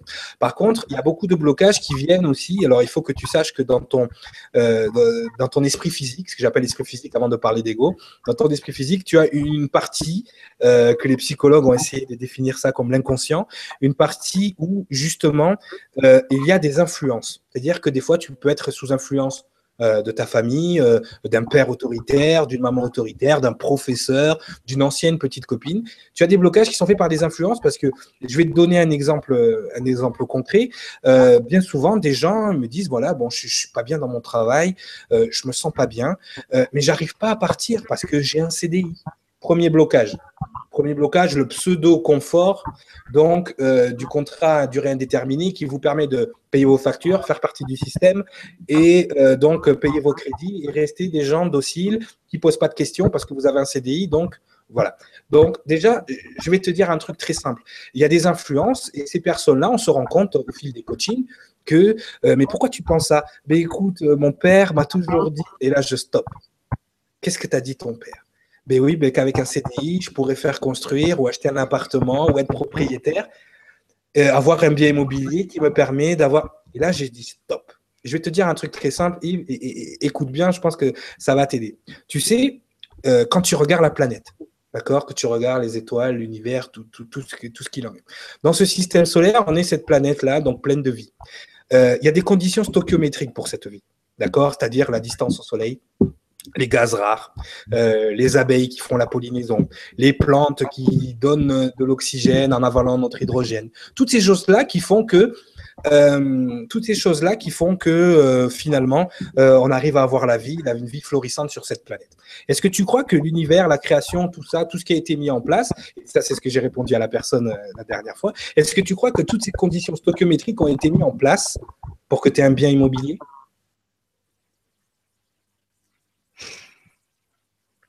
Voilà d'où vient le blocage.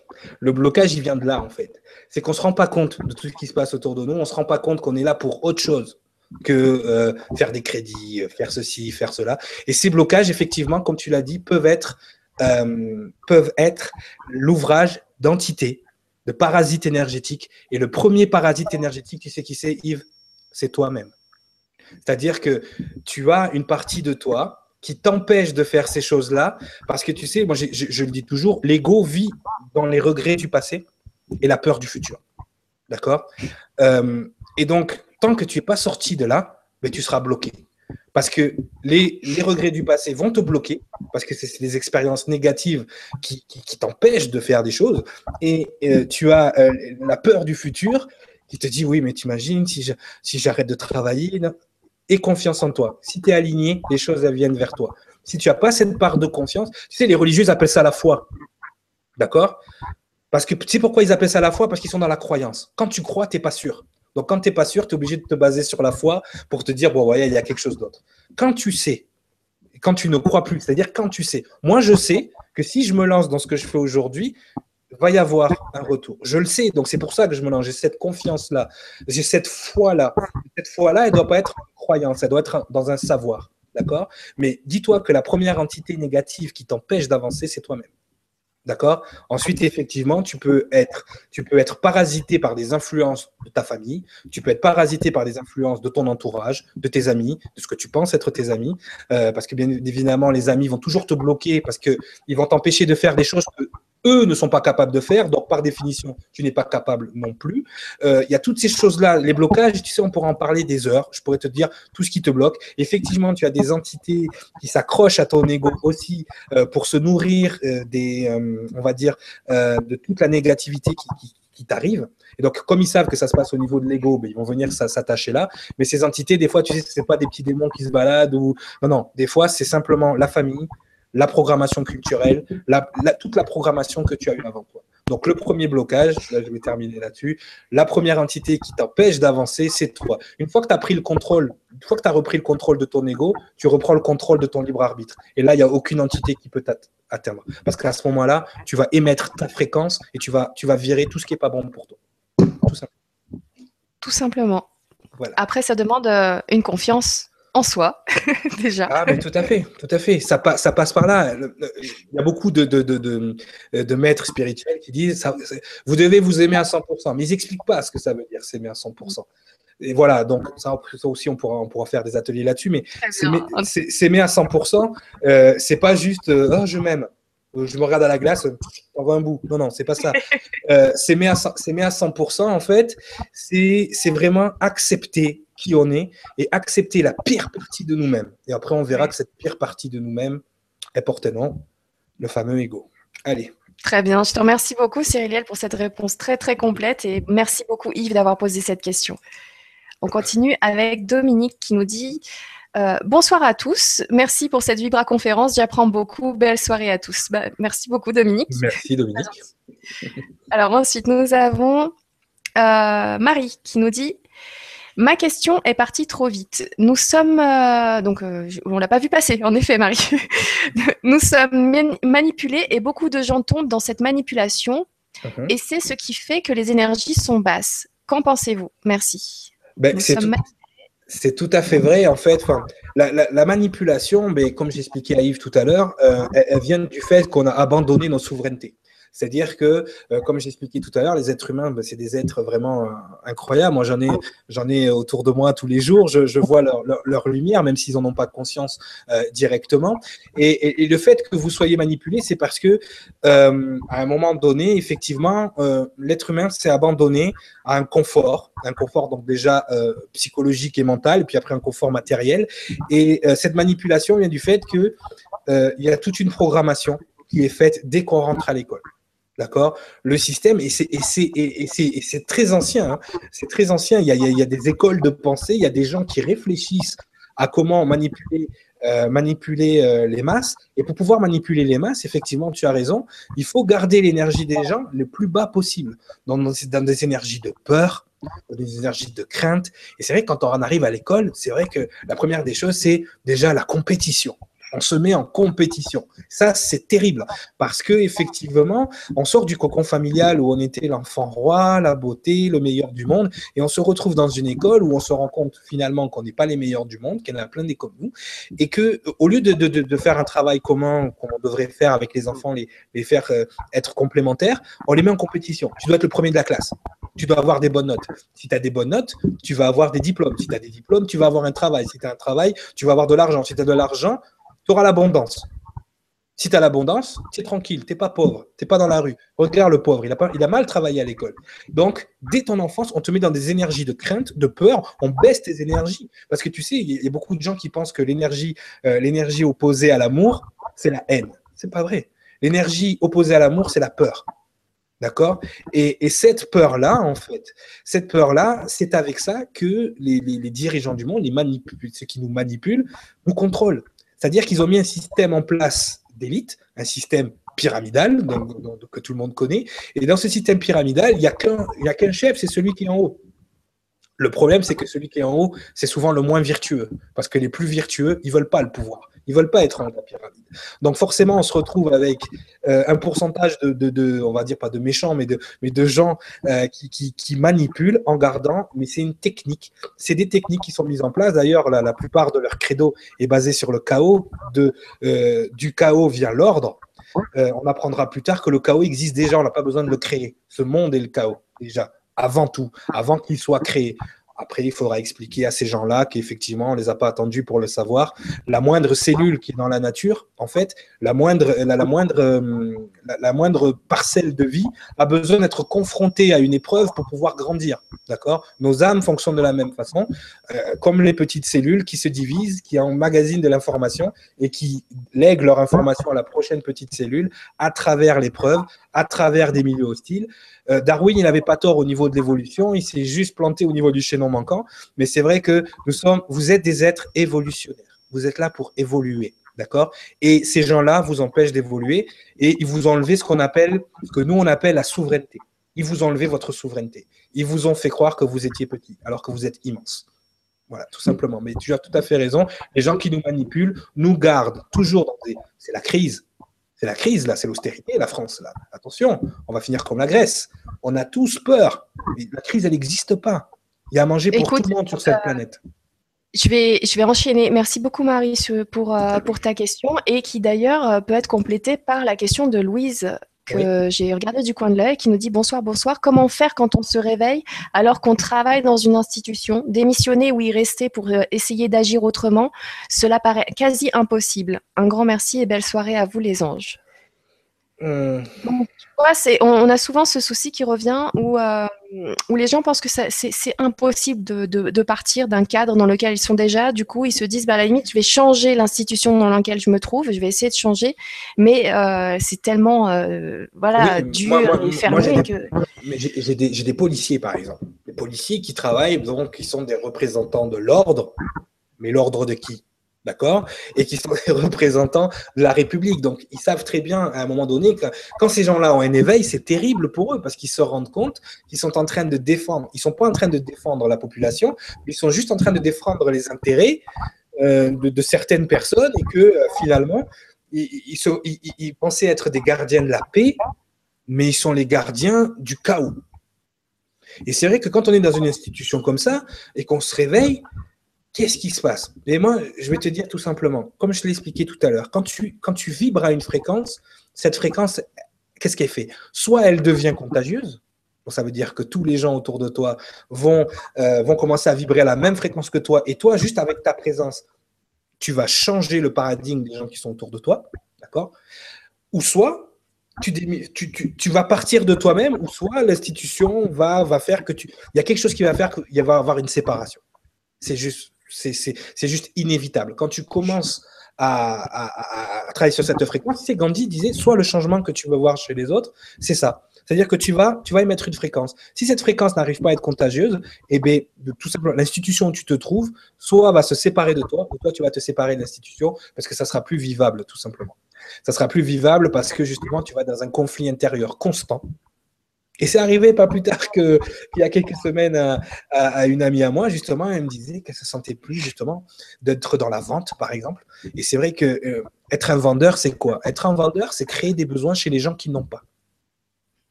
C'est ça. Donc, c'est comme draguer, hein, c'est comme tu me disais tout à l'heure, draguer. Euh, à un moment donné, quand tu vérifies à ma fréquence, c'est juste pas possible. Oui, oui, j'ai, par exemple, moi j'ai fait des études de communication, donc de publicité, et, euh, et, donc euh, dans mon premier cours, c'était comment créer le besoin chez les autres. Moi, j'avais plutôt envie de donner envie d'un truc, de dire ah nous c'est cool. Mais moi c'est pas, c'est, pareil, c'est pareil. Non, non, mais c'est ça. Mais, mais, mais si, tu veux, maintenant avec ce que j'enseigne, c'est juste pas possible. moi, j'ai fait des études commerciales aussi, et c'est vrai que tu sais mon petit côté mon petit côté euh, débrouillard et tout ça, toutes ces petites choses-là, quand j'étais vendeur, je m'en servis bien évidemment pour retourner la tête des gens.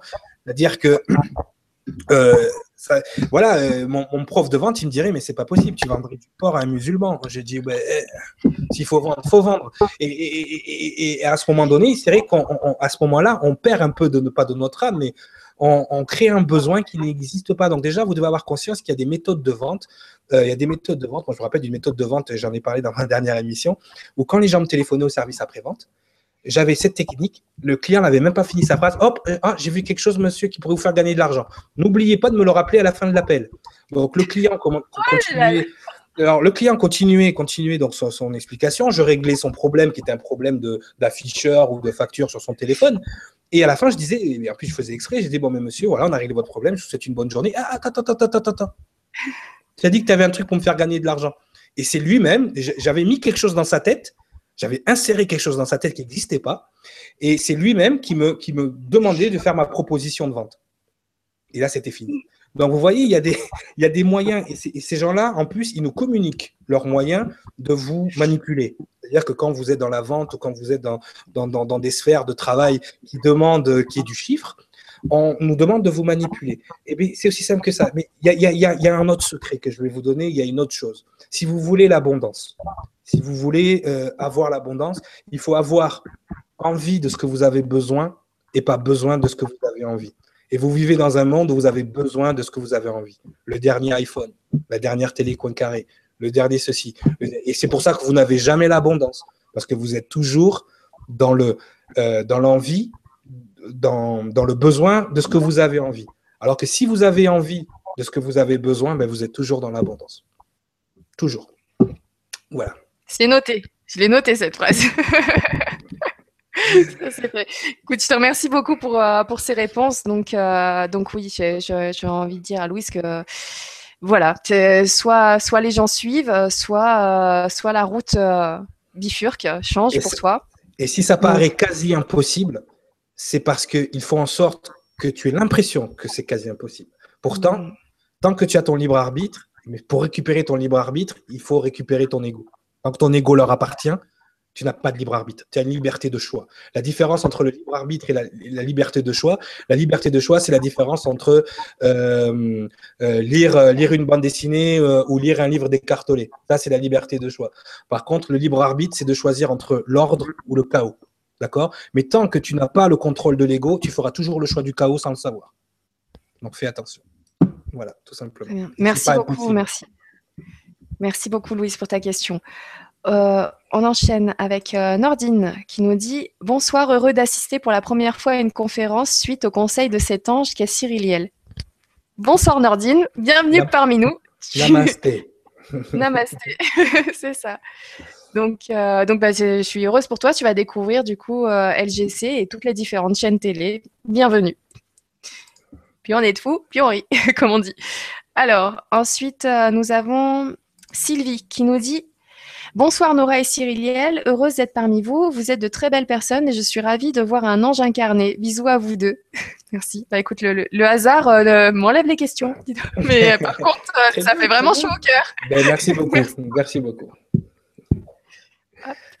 Alors, nous avons Archange Gabriel qui nous dit Bonsoir tout le monde. Cette connaissance enfouie au fond de notre être est parfois indescriptible, elle paraît même presque inaccessible. Pourtant, on en ressent la présence incontournable, comme une empreinte indélébile qui serait là depuis toujours. Est-ce que tu ressens la, même chose? Mais c'est exactement, enfin, c'est tout est tout est résumé. En fait, je ressens tous les gens qui sont avec cette dans cette fréquence angélique, comme ça doit être le, cas de Gabriel, qui porte un nom, Gabriel qui veut dire Dieu et ma puissance. Euh, en fait, qui qui euh, ce qui, euh, ce qui, ce qui est avec cette information, c'est que elle trouve, elle trouve une résonance dans l'irrationnel. C'est-à-dire que tu as des confirmations qui te viennent, mais euh, si tu essaies de rationaliser, c'est-à-dire que si tu laisses ton ego essayer de trouver une, comment dire, euh, de trouver une, une, raison ou quelque chose, qui essaie de raisonner avec ton esprit physique, ça marchera pas. Et c'est vrai que ce, ce côté indescriptible, mais c'est le côté qu'il y a entre une émotion et un sentiment. Quand tu tombes amoureuse d'un gars, par exemple, et que euh, tu es capable d'expliquer pourquoi tu es amoureuse de lui, tu n'es pas amoureuse. Tu as une émotion, en fait, qui te fait penser que tu es amoureuse. C'est-à-dire que tu as une émotion, c'est-à-dire que qui est rattachée aux cinq sens. D'accord? C'est-à-dire que euh, tu as quelque chose, tu as une attraction physique, tu as une attraction de tout ça. Ouais, je l'aime bien parce qu'il est gentil. Parce que quand tu aimes quelqu'un inconditionnellement, tu ne peux pas l'expliquer. Et cet amour inconditionnel dont tout le monde parle, il est indescriptible pour le cerveau humain. Le cerveau humain n'est pas conçu, n'a pas été dessiné. C'est pour ça que nous, les anges incarnés, on a une chose en plus. On a ce, petit côté-là, ce, cristal qui a été sorti, comme, comme disent les ufologues. Mais c'est vrai que c'est impossible pour le cerveau humain d'accéder ou de décrire ce truc-là. C'est irrationnel. C'est qu'il y a une scène dans, euh, dans, euh, dans Contact. Je ne sais pas si tu as vu le film Contact avec Jodie Foster. Oui. Ou à un moment donné, euh, elle, c'est la cartésienne, et puis il y a le beau gosse blond là qui, euh, qui, qui lui, ils sont en train de parler de Dieu, et elle, a dit, elle lui a dit, elle a dit, prouve-moi que Dieu existe. Et, euh, et, à un moment donné, il a regardé la photo de, parce qu'elle avait toujours une photo de son père, il lui dit, mais est-ce que tu aimes ton père? Est-ce que tu aimais ton père? Elle, lui a dit, oui, bien sûr, j'aimais mon père. Pourquoi cette question? Prouve-le. Ah ah. C'est fini. C'est-à-dire que voilà, c'est-à-dire qu'à ce moment-là, il y a des choses que si on doit les expliquer pour le cerveau humain, moi, avec le temps, j'ai trouvé un moyen. J'ai trouvé un moyen, euh, grâce à l'astrophysique, grâce à, ma capacité à connecter les informations les unes entre les autres, à, rendre, l'information euh, pas, pas euh, c'est-à-dire que je la, la rends pas interdite à la contradiction, mais par exemple, la première émission qu'on a fait sur l'ego, la seule façon que tu peux contredire dans cette émission-là euh, l'information, c'est de donner raison à ce qui est dit dans, l'émission. C'est-à-dire de trouver un moyen où l'ego, il est pris dans tous les sens. D'accord? Mais ça, tant que tu ne maîtrises pas l'ego, tu ne peux pas savoir comment justement arriver à, créer une énergie que la personne, la seule façon dont elle a de la contredire, c'est de te donner raison. C'est terrible pour quelqu'un. Moi, j'ai des gens qui, tombent en larmes parce qu'ils ils, savent plus, euh, ils sont perdus. Donc, c'est vrai que c'est inaccessible et en même temps, quand tu y as accès, il n'y a pas de mots parce qu'il n'y a aucun mot. Il y a très peu de langages qui sont capables de retranscrire vraiment ces informations. C'est pour ça que moi, ce que j'ai appris avec Alphara, par exemple, c'est que la Bible, euh, le Coran, enfin tous les grands écrits, les grands écrits sacrés, c'est pas des écrits religieux. La Bible, quand vous savez la lire, c'est un livre astrophysique, de génétique, elle a plusieurs niveaux de lecture. Et ça, il n'y a que l'hébreu qui était capable de le, mettre vraiment en, écrit. Pourquoi? Parce que l'hébreu, chaque lettre a une énergie, chaque lettre a une valeur numérique, chaque lettre conforte l'ensemble du mot. C'est-à-dire que c'est une idée, c'est un, comme les, idéogrammes chinois par exemple. Et c'est vrai que quand on traduit la Bible de, l'hébreu au latin ou de l'hébreu euh, euh, au grec, on perd 99% de l'information, ou 90% je vais dire de l'information. On n'a plus que l'information littéraire, et c'est à cause de ça que ça crée des religions derrière. Mais si euh, l'arabe aussi, l'arabe en Coran est beaucoup plus imagé, euh, le Coran en arabe, pardon, est beaucoup plus imagé, beaucoup plus euh, métaphorique et beaucoup plus perceptible que, que quand il est traduit c'est juste plus possible, c'est plus la même chose. Donc, il faut sortir du dogme et en même temps, il faut savoir lire à tous les niveaux ce genre d'informations. Et comme le disait Gabriel, c'est quasiment inaccessible pour un esprit qui pense avec la façon dont on a de penser dans le monde moderne. Il faut penser comme les anciens, comme les gens qui ont écrit ces choses-là. Et ces gens-là avaient, une connexion avec le divin, avec une connexion même avec d'autres civilisations. Pourquoi? Parce qu'ils avaient une ouverture d'esprit, ils avaient une façon de réfléchir, une façon de, mettre les choses euh, en place qui est complètement différente de la nôtre. Les gens ne sont pas capables d'expliquer les pyramides parce qu'ils pensent comme on pense aujourd'hui. Les pyramides, quand vous connectez avec ce savoir divin, mais ça fait du sens, tout fait du sens, astrologiquement, euh, astronomiquement, tout. Mais après, il faut savoir connecter, comme je dis souvent euh, pour faire rire mes amis, il faut savoir allumer la lumière à tous les étages. Et pour l'instant, on a une lumière d'allumer, c'est celle de l'ego. Voilà. Je te remercie beaucoup pour cette réponse. Merci beaucoup, Archange Gabriel, pour ta question. Euh, alors, on va continuer hop, avec Stéphie. Stéphie Zen TV qui nous dit Bonsoir Cyriliel et Nora, merci pour cette vibra et je suis heureuse de connaître Cyriliel avec qui je partage ses vérités. Lol, merci. eh bien, Stéphie, enchantée. Ensuite, nous avons Laetitia qui nous dit Bonsoir, j'ai une amie qui est un ange aussi. C'est une personne qui a énormément de capacités, mais qui a cessé de les utiliser pour le moment, car on parle beaucoup de la lumière, mais on évite souvent de parler de l'ombre qui est bien présente. Merci pour cette soirée. Eh bien, merci beaucoup. Elle veut dire, elle a mis le doigt sur absolument tout le problème spirituel français, américain, enfin New Age. Euh, elle a mis le doigt sur quelque chose de, très vrai. Et c'est la première chose que les gens vont devoir accepter. Salut le chat.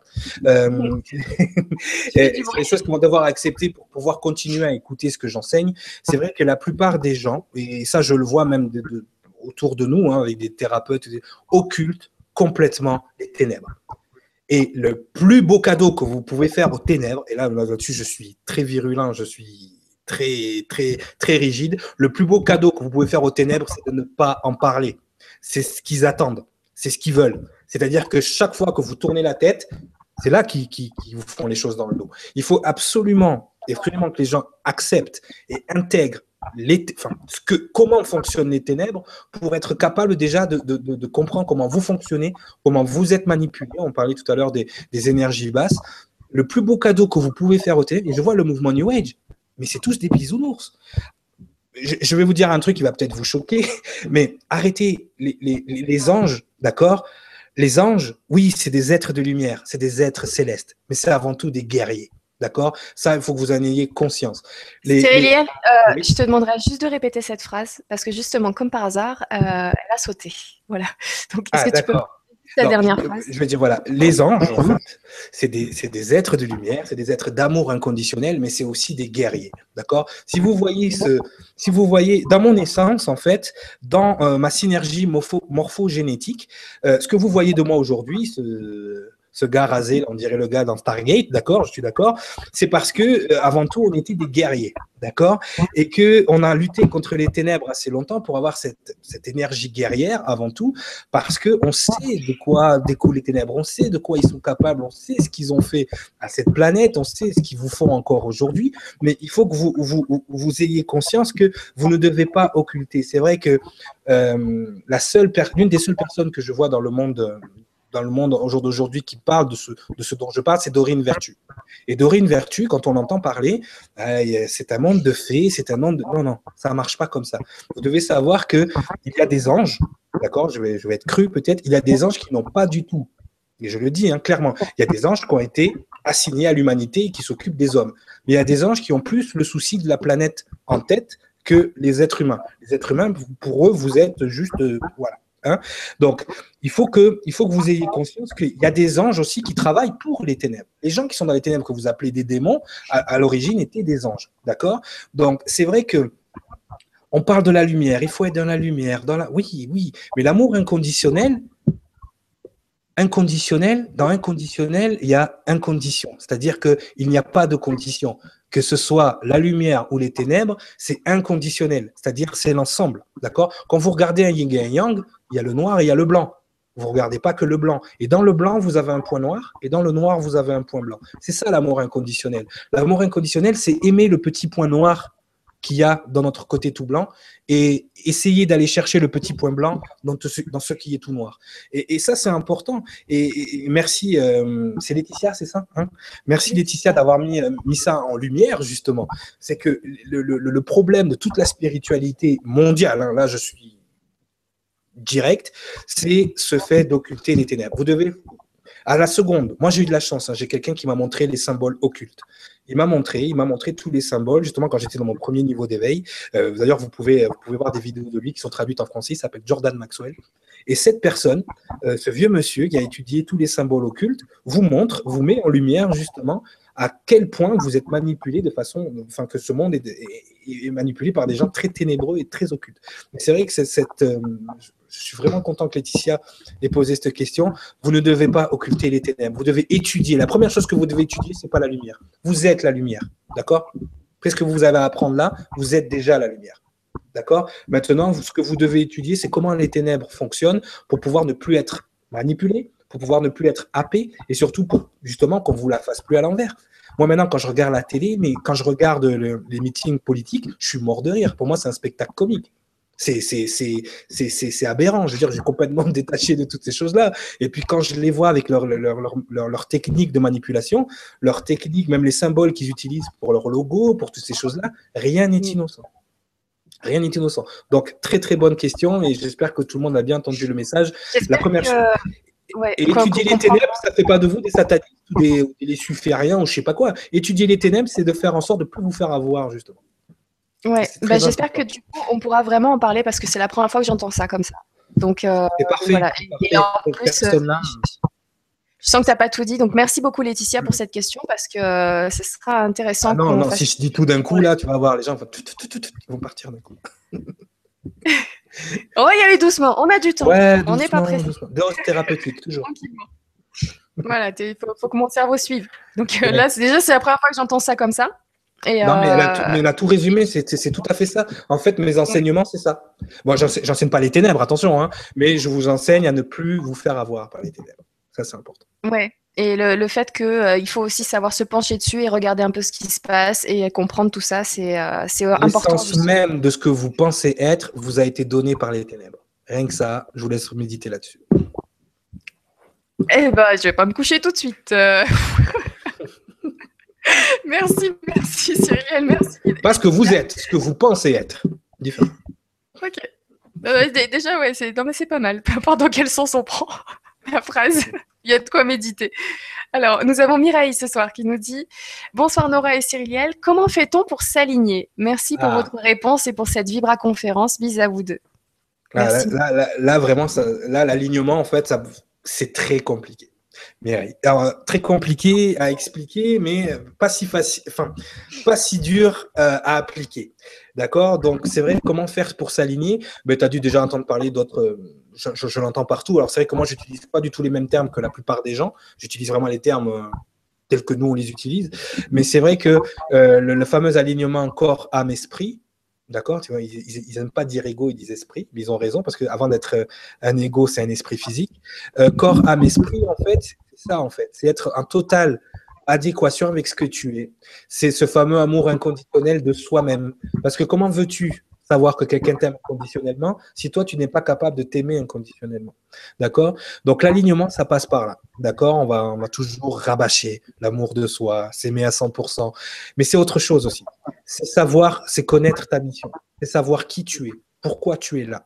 D'accord? Donc, la première des choses, c'est l'amour inconditionnel. La deuxième des choses, c'est savoir qui tu es et pourquoi tu es là. D'accord? Et ces informations, tu les as. Tu les as depuis que tu es né. Tu les as. Ta date de naissance te dit ce que tu es venu faire ici.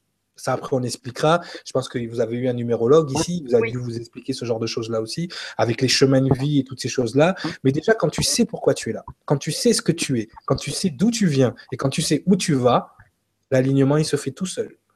Mais ça, encore une fois, là, ça, il faudra faire vraiment un atelier là-dessus parce que c'est vraiment des étapes à passer.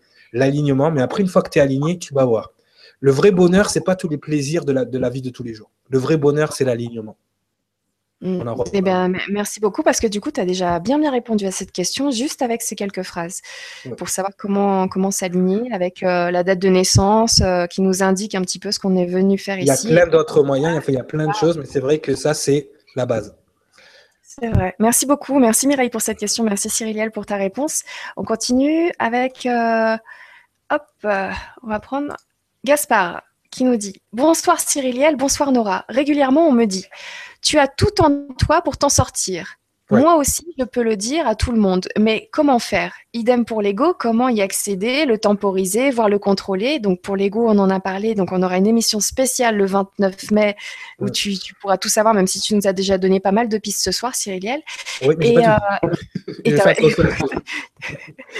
c'est clair, c'est loin d'avoir tout dit. Je pèse l'information. Merci. Et je t'encourage dans ce sens. oui, bon. non, pas, indigestion. Voilà. Et donc, la première partie, par contre, de la question, régulièrement, on me dit tu as tout en toi pour t'en sortir. Moi aussi, je peux le dire à tout le monde. Mais comment faire? On a tout en soi. Ça, ça, ça on fait comment? Mais, mais, j'aime bien hein, les auditeurs, ils sont vraiment très pertinents. C'est vrai que partout, vous entendez, euh, même moi, hein, sur ma carte de visite, euh, j'avais mis, bon, je l'avais en anglais avant, mais là, il est en français. La solution est en toi. C'est bien. Maintenant, explique. Euh, est-ce que c'est dans mes reins Est-ce que c'est dans mon estomac Est-ce que non En fait, c'est vrai qu'il y a des phrases toutes faites maintenant dans le milieu spirituel. Donc, tu as tout en toi pour t'en sortir débrouille-toi. Ciao. non, voilà. Non, non. En fait, ce qui veut dire que tu as tout en toi pour t'en sortir, c'est que la plupart des gens cherchent à l'extérieur des réponses. Ils cherchent à l'extérieur de l'aide. Ils cherchent à l'extérieur euh, vraiment euh, le sauveur. On est tous là en train d'attendre un sauveur. Mais ton sauveur, c'est toi. C'est-à-dire, il n'y a que toi qui peux te sauver. Moi, je peux t'aider à te retrouver. Une fois que tu te seras retrouvé, tu vas voir que le seul sauveur, c'est toi. Donc, effectivement, euh, c'est comme la question précédemment. Euh, tu as tout en toi pour t'en sortir. Il faudrait que je te détaille à l'intérieur euh, de ce que tu vas appeler ton esprit fusionné. Je ne vais pas parler des trois esprits différents, mais de ton esprit fusionné, en fait. À l'intérieur de ça, je vais il faut que je te montre toutes les strates dans lesquelles tu peux aller chercher non seulement les informations, parce que moi, tu sais, moi, les informations, elles descendent. Elles descendent comme ça. Euh, je n'ai pas vraiment besoin de canaliser quoi que ce soit, parce qu'il y a des gens qui canalisent, des archanges, qui canalisent, ça aussi, on pourra en parler, de la canalisation, qui, qui, canalisent des entités qui leur donnent des informations. Moi, l'information, elle est toute là, puisque je n'ai pas besoin d'être canalisé, je suis là. Voilà. Donc, en fait, si tu essaies de canaliser Cyriliel quelque part, tu vas le chercher longtemps. D'accord? Parce qu'il est là. Donc, en fait, ce qui se passe, c'est que euh, je pourrais te montrer dans chaque, euh, dans chaque phase de ton, euh, de, de, ton être, en fait, où aller chercher les informations qui vont te permettre de t'en sortir, de te permettre d'outrepasser, de, de, transcender certaines situations. Mais encore une fois, c'est des, des, calques, en fait, qu'on met chacun les uns sur les autres. Et dans chaque calque, que ce soit de ce que les psychologues appellent l'inconscient, le subconscient ou le conscient, tu as un outil. Et chacun de ces outils vont te permettre de devenir souverain. Et quand tu es souverain, il n'y a rien qui t'arrête. Tu es la puissance même. D'accord? Donc à partir de là, c'est important, euh, effectivement, de dire tu as, tu as tout en toi pour t'en sortir. C'est comme si je te disais, dans ta trousse, tu as tout pour écrire. Mais si tu n'apprends pas à écrire, ça sert à rien. D'accord? Eh ben, c'est pareil. Il faut que, il faut que tu apprennes, il faut que tu apprennes ces choses-là. Et, et l'ego aussi. L'ego, c'est un, combat de chaque instant. Euh, dans les ateliers sur l'ego, justement, on, mettra en place des outils, des méthodes. Euh, il y a même des gens que je connais qui sont spirituellement très élevés et qui n'arrivent toujours pas à, déceler quand c'est l'ego qui leur fait à l'envers ou quand c'est eux. D'ailleurs, quand ils parlent de l'ego, ils disent je quand ils vont commencer à parler de leur âme ou de, leur ange, de leur ange ou de l'ange qui les a fragmentés ou des choses comme ça, ils vont dire il, alors que c'est l'inverse. Tu vois, il faut apprendre à penser à l'envers et ça, c'est très compliqué. C'est comme quand tu respires, tu as plutôt tendance à gonfler tes poumons et à baisser tes poumons. Je ne sais pas s'il y a des gens qui ont fait des cours de chant, mais en cours de chant, on vous apprend l'inverse. On vous apprend à gonfler le ventre et euh, de respirer avec le ventre et le diaphragme, vous voyez? Alors que nous, on a l'habitude, on gonfle les poumons, on baisse les poumons. Et quand vous chantez, c'est la pire des choses à faire, d'accord? Mais là, c'est pareil avec l'ego, c'est une mécanique inverse de ce que tu penses devoir faire. Et ça, c'est très compliqué. Ça demande un travail de chaque instant. Mais moi, hein, des fois, euh, euh, il y a une petite technique, allez, je vais vous en donner une, c'est de le nommer. C'est-à-dire que moi, je me désolidarise complètement de lui. Je l'ai appelé Coco. Coco, c'était mon nom de scène, tu vois, quand j'étais à fond dans l'ego. Et, et, quand, euh, et, quand, quand je sens qu'il essaye de me faire un truc de travail, hop, je lui parle. Tout de suite. Quand l'ego, quand les ténèbres sont mis dans la lumière, elle se cache. Toujours. Voilà. Mais il y, a des outils. Il y a des outils, on verra ça plus tard. Très bien, je te remercie beaucoup. Euh, J'en profite parce que du coup, euh, je me rappelle d'une question importante que je devais te poser parce qu'on a fait un vibra atelier avec Claire Thomas, qui est parmi nous d'ailleurs. Je vois des petits messages de temps en temps. Je te remercie d'être présente. Et on a fait un vibra atelier dans lequel on a parlé des anges et quelqu'un a demandé quelle est euh, la hiérarchie au niveau des anges, des archanges, des guides. Et, et voilà, Claire Thomas nous a dit que tu saurais très bien y répondre. Donc du coup, j'ai promis à tout le monde de te poser la question ce soir. Alors effectivement, effectivement, bon, ça c'est des, choses qui ont été bon répertoriées euh, par des, euh, des, on va dire, on va appeler ça des scientifiques à une époque très éloignée. Et c'est vrai que les gens qui, euh, ce qu'on appelle les, les kabbalistes, ce qu'on fait la, la kabbale, ont récupéré. Alors c'est vrai que tout le monde dit des fois quand j'enseigne la hiérarchie angélique et la fragmentation lumineuse et tout, ah mais en fait c'est la kabbale. J'adore ça parce qu'en fait, les gens, à partir du moment où une société ou quelconque euh, s'est approprié une science ou un, savoir, tout de suite, ça devient le label. Alors pour pour pour pour, pour ceux qui euh, qui nous écoutent, oui, effectivement, les kabbalistes ont utilisé cette science, ont utilisé cette formatation, ils ont été capables de la mettre sur papier, de la mettre par écrit, de l'interpréter, mais c'est un savoir qui vient bien avant la kabbale. D'accord? Euh, C'est tout simple. La hiérarchie angélique, en fait, ce qu'on appelle la hiérarchie angélique, euh, elle a été mise en place à une certaine époque. Et ce qu'on appelle les neuf cœurs angéliques, d'accord, qui se rapportent aussi à, à d'autres choses après avec le chiffre 9, mais les neuf cœurs angéliques ont été l'objet d'une fragmentation. Et cette fragmentation, après, il faudra faire un atelier là-dessus aussi, mais cette fragmentation a créé ce qu'on appelle une pseudo-hiérarchie. C'est pas vraiment une hiérarchie, mais c'est vrai que euh, au niveau des neuf cœurs angéliques, vous avez les anges, les séraphins, les chérubins, les dominations, tout ça. Ça, vous pouvez le trouver partout. Hein. Vous tapez sur Internet, vous avez les informations, vous avez les 72. Ce que je peux, ce que je peux vous donner déjà comme piste, parce que c'est vrai que là, là, je, je, peux, je peux en parler et euh, c'est vrai que ça n'a pas été dit encore, je pense, ou ça a été dit, mais de façon très, très évasée. Les gens qui ont ces informations-là ne les divulguent pas. Tous les êtres célestes ne sont pas des anges. D'accord? Les anges, c'est une catégorie d'êtres célestes particuliers. D'accord? Ils ont une, une mission évolutionnaire D'accord Alors, tout le monde pense que oui, c'est les anges. ça, c'est les gens de la lumière, là, dont tu as parlé tout à l'heure, Laetitia. Les anges sont là pour vous protéger, ils viennent vous amener des messages, vous donner leur amour inconditionnel. Ok, d'accord. Ça, c'est le côté bisounours des anges. Je suis d'accord, il n'y a pas de problème là-dessus. On est plein d'amour, il n'y a pas de problème. Par contre, il y a, tout un travail évolutionnaire des êtres de la planète, de la planète. Il y a tout un travail énergétique qui font. C'est vraiment un, travail, un boulot. Hein.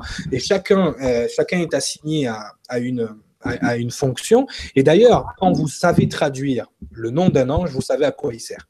Parce que le nom d'un ange, c'est pas un nom de baptême, en fait, c'est son action. C'est ce qu'il a, c'est ce qu'il est supposé faire. Et si vous voulez, les, les, Hébreux, les gens de la Kabbale, ou vous les appelez comme vous voulez, ont réussi à traduire cette énergie, cette fréquence, parce que si on devrait dire le vrai nom d'un ange, par exemple, on devrait émettre un son ou une lumière, parce que ce n'est que ça ce n'est qu'une fréquence. C'est un son, une musique ou une lumière. Et ils travaillent en harmonie. C'est pour ça qu'on parle du cœur angélique. D'accord? Et euh, ils ont réussi à capter l'énergie et à les transformer en mots. D'accord? Donc ça aussi, on peut faire un petit cours euh, d'ancien hébreu pour que vous compreniez ce que je, veux dire.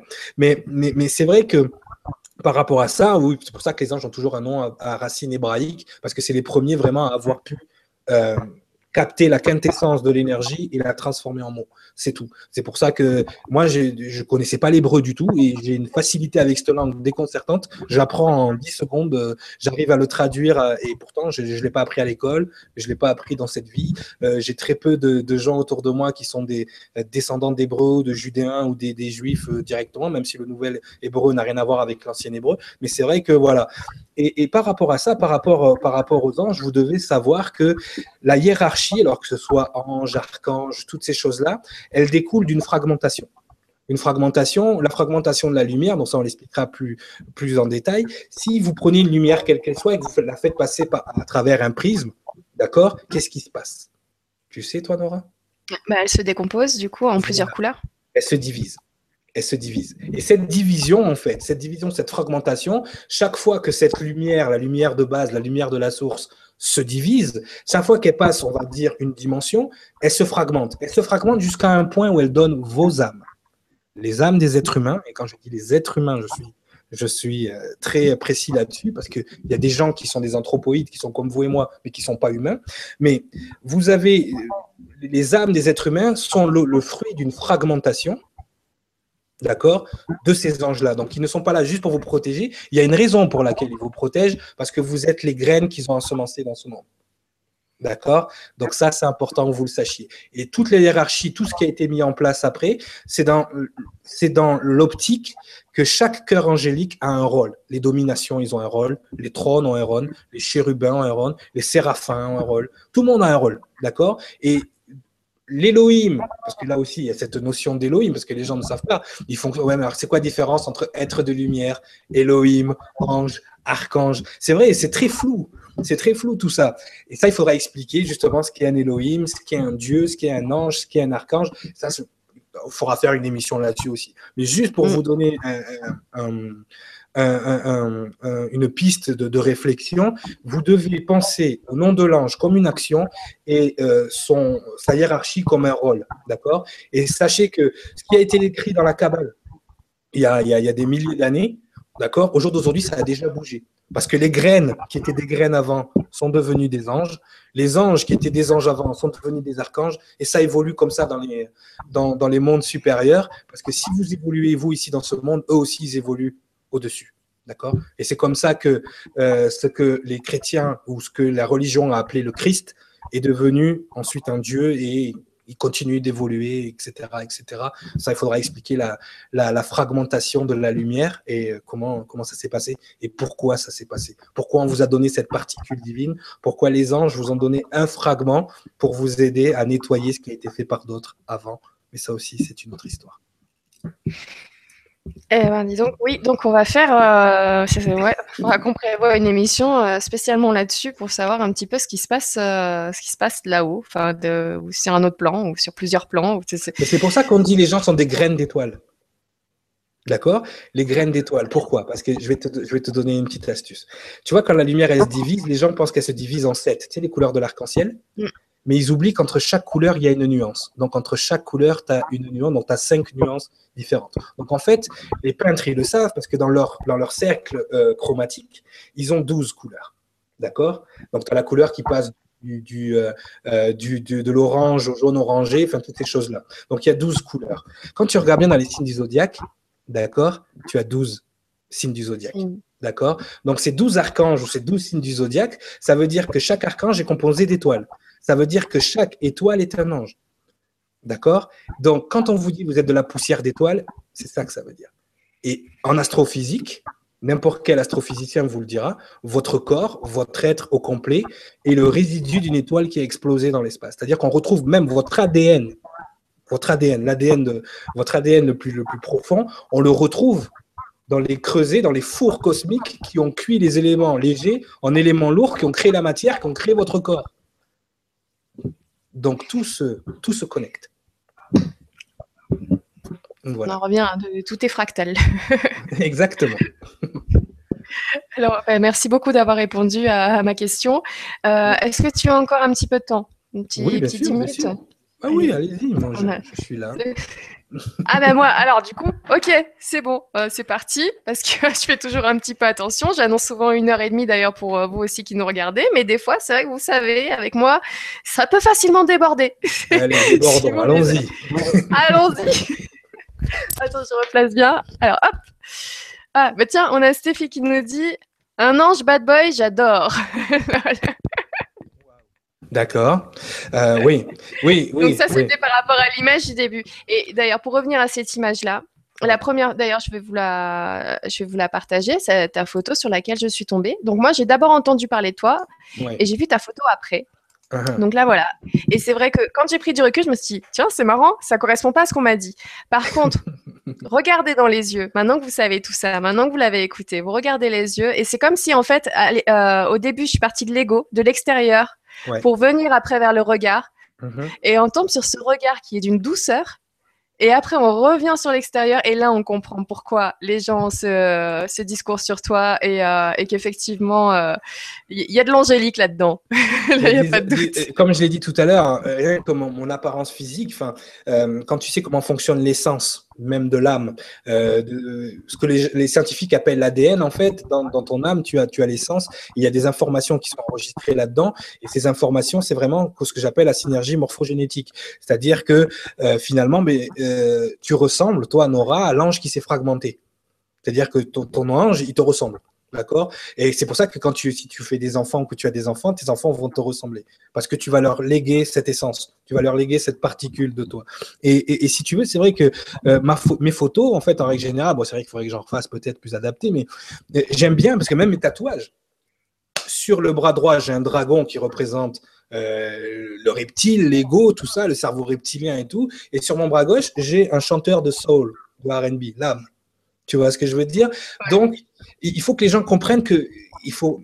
La personne Laetitia tout à l'heure l'a très bien dit. Vous ne devez pas occulter la partie des ténèbres qui sont en vous parce que vous êtes un tout. Vous êtes le yin et le yang. Un ange. Euh, pourquoi il y a des anges qui ont voulu travailler pour les ténèbres? Parce qu'ils se, reconnaissaient plus dans les ténèbres que dans la lumière. Mais les anges de lumière dont, je fais partie, euh, on, on, ne refuse pas notre ambivalence. C'est notre ambivalence qui, qui crée l'équilibre sans ambivalence, vous n'avez pas d'équilibre. Et c'est ce qui crée la dualité dans cette dimension. Après, quand vous êtes là ou non, il n'y a plus de dualité. Mais quand vous êtes ici, il y a la dualité. Et la dualité, c'est ça, c'est cet équilibre. Vous n'êtes pas là ici pour être 100% la lumière ou 100% les ténèbres. Vous êtes là pour être l'équilibre entre les deux, pour maintenir l'équilibre. Voilà, tout simplement. Et c'est pour ça que j'aime bien ce côté bad boy aussi en même temps. Ben moi, j'aime bien parce que du coup, ça m'a intrigué, ça intrigue. Et comme tu dis, c'est déjà la première leçon. Donc là, on commence. Tu as fait un euh, travail sur ton ego. Tu allé regarder dans mes yeux quelque chose que tu n'aurais pas regardé en temps normal. Exactement. Donc, c'est, tout est parfait, encore une fois. Tout est parfait. Alors, avançons avec Samuel qui nous dit Bonsoir à tous. Au sujet de l'illumination, les philosophes euh, orientaux nous recommandent un lâcher-prise total, alors que Jésus, dans les évangiles, nous recommande d'aimer nos ennemis. Aimer n'est pas lâcher prise. Qu'en pensez-vous? Ah, très, très, ah, très technique là. Alors, déjà, euh, tu parles de philosophie. D'accord? Donc, déjà, dans le mot philosophie, euh, le problème, c'est que c'est vrai que quand tu parles d'illumination euh, par rapport à ça, déjà les, les, les, les écritures, les évangiles, euh, il faut comprendre qu'il y a tout un côté métaphorique. Aimer ton ennemi, c'est la même chose que j'ai expliqué tout à l'heure. Ton pire ennemi, c'est toi. Si tu t'aimes pas, voilà ce qu'a voulu dire Jésus. Si tu n'aimes pas, si tu, si, euh, aimer tes ennemis, en fait, c'est donner de la compassion, c'est envoyer la lumière dans les ténèbres. C'est ce que parlait tout à l'heure Laetitia. C'est-à-dire que tu dois, à un moment donné, euh, si tu es capable de voir le pire en toi, d'accord, tu es capable de pardonner à celui qui est en face parce que tu es qui pour le juger D'accord? Si tu aimes ton ennemi, tu vas lui donner ce que les autres ne lui donnent pas, tu vas lui donner quelque chose, tu vas, tu vas l'illuminer. D'accord? Le lâcher prise, c'est différent. Le lâcher prise, c'est qu'à un moment donné, on est tous dans la résistance. C'est-à-dire qu'on euh, toutes les douleurs qu'on peut avoir, les anxiétés, toutes ces choses-là, toutes, les choses qui nous, qui nous bousculent en fait euh, dans la journée de tous les jours, c'est parce qu'on est toujours dans le mental. On est toujours en train de, de, chercher, justement, on est dans ce combat. Et en fait, moi, le Phara m'a enseigné un truc, et en anglais, il disait choose to lose, choisis de perdre. Quand tu aimes ton ennemi, tu choisis de perdre devant lui. D'accord? Choisis de perdre, c'est avoir la paix. Quand tu choisis de perdre, en fait, c'est la paix. Parce que qu'est-ce qui crée le conflit? C'est parce que tu vas avoir raison. Tout simplement. Tu veux être le plus fort. Tu veux ceci, cela. Si tu aimes ton ennemi, tu ne veux pas rentrer en combat avec lui. D'accord? Mais encore une fois, l'ambivalence de ce qui est écrit dans, les évangiles ou dans la Bible, il faut que tu vois le côté métaphorique, il y a un côté mystique et il y a un côté réel. D'accord? Tu as plusieurs niveaux de lecture de ces choses-là. D'accord? C'est pour ça qu'avec le Nouveau Testament, un peu, j'ai du mal sur les traductions. Mais quand il te dit aime tes ennemis, d'abord, le premier ennemi que tu dois aimer, c'est toi. Parce que ton pire ennemi, c'est toi-même. À partir du moment où tu t'aimes à 100%, eh bien, tu n'es plus en position. Moi, c'est ce que je fais. Quand je vois quelqu'un qui m'énerve ou qui m'agace ou qui agace mon ego, qui agace Coco toute la journée, la première chose que je dis à Coco, je fais Oh, t'as fait pire que lui. Tout de suite. Et donc, à partir de ce moment-là, quand tu t'aimes inconditionnellement, ben tu... moi, comme je t'ai dit, quand j'ai reconnecté avec mes énergies, la première chose que j'ai eue envers l'humanité, même si des fois je ne comprends pas qu'elle ne se réveille pas assez vite, c'est la compassion. Il faut avoir la compassion il ne faut pas confondre tolérance et compassion aveugle. Pour répondre à Laetitia aussi tout à l'heure, la compassion aveugle, c'est d'être dans la lumière des bisounours. C'est-à-dire tout accepter, tout, tout. Non, non, il faut être tolérant. Tu sais, des fois, les gens me disent Putain, qu'est-ce que tu es patient? Je dis Je suis pas patient, je suis tolérant. Je cumule beaucoup. Par contre, quand j'explose, il ne faut pas être à côté. Tu vois, c'est normal. C'est comme ça. Je cumule beaucoup, mais voilà, c'est la différence. Mais quand il disait recommandé d'aimer ses ennemis, c'est parce qu'il il était arrivé à un tel niveau d'amour inconditionnel, ce personnage, et c'est le cas de plusieurs prophètes, de Bouddha et d'autres, ils sont arrivés à un tel niveau d'amour inconditionnel que finalement, euh, ils n'ont plus d'autre choix que d'aimer leurs propres ennemis, puisque leur pire, ennemi, c'était eux, ils se sont aimés. Alors pourquoi ils n'aimeraient pas l'ennemi qui est à côté, qui n'a rien à voir, et qui n'a même pas conscience de ce qu'il fait? Rappelle-toi de ce qu'il a dit sur la croix. Pardonne-leur, ils ne savent pas ce qu'ils font. Tant que vous n'avez pas conscience de l'ego, vous ne savez pas ce que vous, vous faites. Voilà, tout simplement. Très bien. Merci beaucoup pour ta réponse. Merci beaucoup, Samuel, pour ta question. On en apprend ce soir. On en apprend beaucoup. Hein. C'est énorme. On a Fruity Angel London qui nous dit Bonsoir à tous. Cyriliel parlait des êtres de lumière, archanges, trônes, chérubins, etc. Que pensez-vous de la vie extraterrestre? Bonne soirée, Pauline. Alors là, Fruity Angel, je vais, je vais peut-être te surprendre, je vais peut-être en, surprendre plus d'un. Il faut que vous sachiez que tout à l'heure, je parlais, de, je parlais de, fragmentation et qu'il y a une fragmentation de plusieurs êtres, de plusieurs, euh, de plusieurs en fait, c'est des souches génétiques. D'accord? Et c'est vrai que dans l'ufologie, on retrouve souvent, c'est pour ça que moi, ça m'a permis de connecter toutes ces informations, on retrouve souvent l'intervention des fameux Anunnaki. D'accord? Eh bien, je vais vous faire une révélation dans, le cœur angélique et dans les archanges, dans les douze archanges principaux, il y a une fraction des Anunnaki. Voilà. C'est-à-dire que euh, dans les Anunnaki, comme dans chaque, espèce et chaque source génétique, euh, vous avez la fraction de ceux qui luttent pour qui sont altruistes, qui, combattent pour les autres, et il y a ceux qui combattent pour soi. D'ailleurs, il y a le soi, il y a ceux qui, qui travaillent pour eux, et il y a ceux qui travaillent pour les autres. Le principe d'un ange, en fait, c'est qu'il est là pour travailler pour les autres. C'est l'altruisme. Le plus haut niveau d'altruisme, c'est le niveau angélique. D'accord?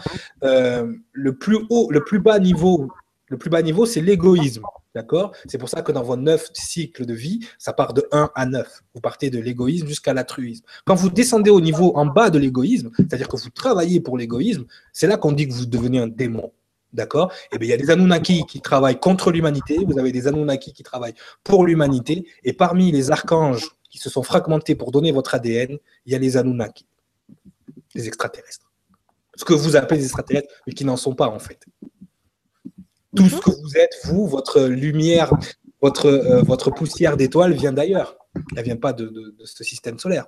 Donc forcément, vous êtes un peu aussi tous extraterrestres. Mais ça aussi, eh ben, on va y aller doucement. On va y aller doucement. On a dit qu'on y allait doucement. On va y aller petit à petit. Parce que Anunnaki, ce que ça veut dire en sumérien, c'est ceux qui viennent d'en haut. Ça s'adapte aux anges aussi. Hein. Voilà. Mais quand il y a eu un rassemblement, qu'on a appelé les Elohim, quand on a rassemblé les Elohim pour leur demander est-ce que vous voulez participer à la prochaine alliance, au projet d'amour inconditionnel, il y en a qui sont venus rejoindre les rangs de l'archange Michael, et il y en a qui sont partis rejoindre euh, Lucifer. Donc par rapport à ça, ce que vous devez savoir, c'est que dans ces archanges-là, il y a une fraction de ce que vous avez, enfin ce que les Sumériens ont appelé les Anunnaki, qui ont fortement participé à l'élaboration de la race humaine. Voilà, si vous voulez tout savoir. Euh, wow, c'est euh, c'est, c'est, faut encaisser. Faut... Ah, J'essaie de doser là en plus. Hein. Je, suis je, suis en, je, suis en, mode light là. Hein. Merci. Je suis en mode Coca Zéro là. tu sais quoi En plus, quand j'ai préparé l'affiche pour ce soir, j'ai fait, j'ai donc pris la photo, mis des informations dessus. Je me disais, je sais pas pourquoi, mais cette affiche, elle me paraît trop minime, trop. Il y a tellement peu d'informations par rapport à tout ce que tu sais toi. Donc, je vais mieux faire pour les prochaines fois. En plus, on va pouvoir cibler en même temps les soirées, donc ça sera beaucoup plus clair. Mais Cyriliel est un coach de vie. Euh, t'es pas que coach de vie. Je sais pas quel mot on pourrait utiliser, mais en fait, tu apprends beaucoup. J'utilise ce que je sais pour coacher. Voilà, ça c'est mon travail. Le coaching, en fait, il est basé parce que par rapport, grâce à la connaissance que j'ai, je suis capable d'aider euh, les gens dans leurs énergies propres. Quand je disais tout à l'heure que tous les êtres célestes ne sont pas des anges, il y a des êtres célestes qui pourraient être considérés, d'accord, comme des extraterrestres, puisqu'ils viennent d'autres galaxies, qui viennent peut-être d'autres, d'autres endroits, même des fois d'un autre plan, d'une autre dimension, et que pour à cause de notre culture maintenant moderne, avec tout ce qui est les films des aliens, des extraterrestres, des invasions, pourraient être pour nous des extraterrestres, mais qui, pour les civilisations qui nous ont précédés avant, étaient des, gens qui venaient visiter tout simplement. Donc, c'est vrai que euh, euh, des fois, je rencontre des gens, tout à l'heure, quand je disais la race humaine, je rencontre des gens autour de moi qui ne sont pas humains. Ils ne le savent pas. Ils te ressemblent, toi et moi. Ils sont comme toi et moi. Ils ont un corps de chair et de sang, mais ils ne sont pas humains. C'est-à-dire qu'il y a des gens qui sont abductés. Tu as déjà entendu parler des abductions. Il y a une catégorie d'êtres humains, enfin, une catégorie d'hommes, je veux dire utiliser le homme, qui sont abductés pour des raisons, parce qu'ils sont monitorés par les gens qui les ont créés. D'accord? Eux, ils ne sont pas humains. Mais tu pourrais pas faire la différence. Parce que vu que la créature a cette capacité de mimétisme, ils vont agir de la même façon que toi, ils vont te donner l'impression qu'ils ont euh, des sentiments comme toi, qu'ils ont, qu'ils ont la même particule divine que toi, mais en fait non, ils ont une autre origine, ils ont une autre source. Et pourtant, tu vas les voir dans la rue, ils sont comme toi et moi, et c'est la preuve que notre enveloppe charnelle n'est que euh, n'est qu'une enveloppe charnelle. C'est comme un t-shirt en fait, tu vois, même si elle est le résultat de de euh, le résultat d'une évolution, voilà, voilà biogénétique. Euh, comme je dis tout le temps, on est relié entre nous biologiquement, on est relié à la Terre chimiquement, mais on est relié à l'univers atomiquement. Et dans l'univers, il n'y a pas que nous. Donc, on est relié à d'autres espèces de façon atomique. Mais après, l'origine, l'essence même de ce que l'on est, quand vous êtes un être humain, vous êtes le fragment de ce qu'on appelle les anges. Par contre, vous avez des hommes qui sont autour de vous. Euh, ça t'est jamais arrivé de rencontrer quelqu'un, tu lui serres la main ou tu parles avec lui, puis tu sens qu'il n'y a rien? Ouais. Il n'y a pas d'humanité, entre guillemets? Une dans l'œil, je sais pas, un truc? Il n'y a pas, d'humanité. Euh, y a des gens qui sont, ils sont catalogués, la, science a trouvé un nouveau mot, ça s'appelle Asperger. Ah, ils sont pas capables de socialiser, ils sont pas capables de faire des choses. Et c'est des gens adorables. C'est des gens qui, quand tu es avec eux, en fait, toi, vu que, vu que, il manque une connexion. Enfin, tu sais quelque chose. mais toi, vu que tu sens qu'il n'y a rien dedans, tu as envie de les prendre dans tes bras presque parce que tu as envie de leur donner quelque chose. Tu as envie de leur donner cette étincelle. Mais ils n'ont pas ça. Pourtant, ils fonctionnent comme toi et moi. Ils ont le souffle de vie, comme, comme on l'appelle. Ils ont un cerveau qui fonctionne, un esprit physique. Mais il n'y a pas ce qui est en arrière. Ce qui fait de vous des humains, c'est cette ambivalence. Quand il n'y a pas cette ambivalence, vous avez un esprit, mais vous n'avez pas d'âme. Il y a des gens qui n'ont pas d'âme divine comme la nôtre. Ça aussi, ça fera l'objet de. Je pèse. Ah oui, ça, je, veux bien. Ouais, ouais. C'est ce qui me rappelle le, sujet des portails organiques, hein, une histoire comme ça. Oui, oui, tout à fait. C'est tout à fait ça. Ah bah, falloir qu'on en parle. Ils n'utilisent pas, ils n'ont pas utilisé le même portail que la fragmentation dont on parlait tout à l'heure. Ils utilisent mm. d'autres, euh, d'autres, d'autres façons d'arriver dans l'incarnation et ils ont été autorisés ici. Ils ont été autorisés parce que les ufologiques parlent qu'autour de la planète, il y a une quarantaine. Tu sais, ils disent qu'il y a une quarantaine autour de la planète qui empêche certaines choses de rentrer et de sortir. Par exemple, les astrophysiciens te parlent euh, de la ceinture de Van Allen qui empêche certaines, certains rayons cosmiques de venir sur la planète. Cette ceinture de Van Allen, en fait, c'est une couche de ce fameux euh, de, ce fameux, de cette fameuse quarantaine. Et cette quarantaine, tu l'as dans la Genèse 1.4, je pense, c'est ce qu'ils appellent le firmament. Il a séparé les eaux d'en haut et les eaux d'en bas, et il a créé le firmament autour de la planète. Ça aussi, c'est une des connexions que vous devez faire, dont on parlera plus tard. Très bien, merci beaucoup. Cette journée, tu as bien fait d'aller sous la douche ce jour-là. Ouais, as vu, te poser cette question. ouais, ouais. Très bien fait. Comme quoi, il faut se laver, les gens. Il faut se laver. C'est important. L'eau, c'est l'esprit. Exactement. On a TR qui nous dit bonsoir Nora à Cyriliel et à tous. J'ai eu des frissons en écoutant l'histoire de Cyriliel. C'est une drôle de sensation. Merci beaucoup. Ça fait un bien fou. Love. Merci eh ben, beaucoup. Merci beaucoup. Moi, moi aussi, dès le départ, j'ai eu des frissons. Ensuite, nous avons Adèle qui nous dit Bonsoir, magnifique ce que, tu, ce que tu dis. Nous sommes tous une partie du puzzle. Si on essayait de connecter tous les morceaux de puzzle pour assembler la mosaïque, si on passait plus de temps à assembler qu'à séparer, ce serait top. Rien n'est faux, tout est utile.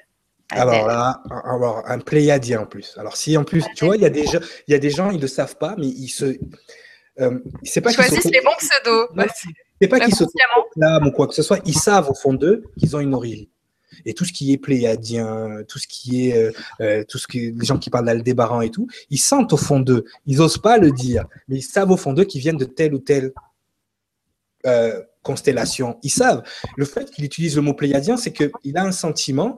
c'est comme moi quand j'ai reconnecté avec la fréquence angélique, tout de suite, j'ai reconnecté avec ce que j'étais. Il y a des gens, justement, ils, connectent avec ça et il a, il a tout, tout, tout, tout résumé là-dedans. C'est-à-dire que moi, j'ai eu la chance de voir le puzzle, l'image au complet. D'accord? Mais je sais que dans ce puzzle, moi, je suis juste un bout. C'est pas parce que j'ai fait, j'ai vu l'image au complet que je suis plus que vous. Moi, je suis juste une partie du puzzle. D'accord? Et c'est en réveillant de plus en plus de personnes comme moi ou comme vous, qui nous écoutez ce soir, qu'on va pouvoir connecter les parties du puzzle. Et une fois que la partie du puzzle sera terminée, les gens qui nous manipulent, les gens qui travaillent dans l'ombre, les gens qui travaillent pour les ténèbres, disparition. Donc c'est important que chacun se réveille pour amener sa, sa, sa, sa, pierre à l'édifice. Tu sais, il y a, y a, une légende indienne euh, où il y a plein d'animaux qui sont dans la forêt, et puis euh, il y a un grand feu qui, qui, démarre.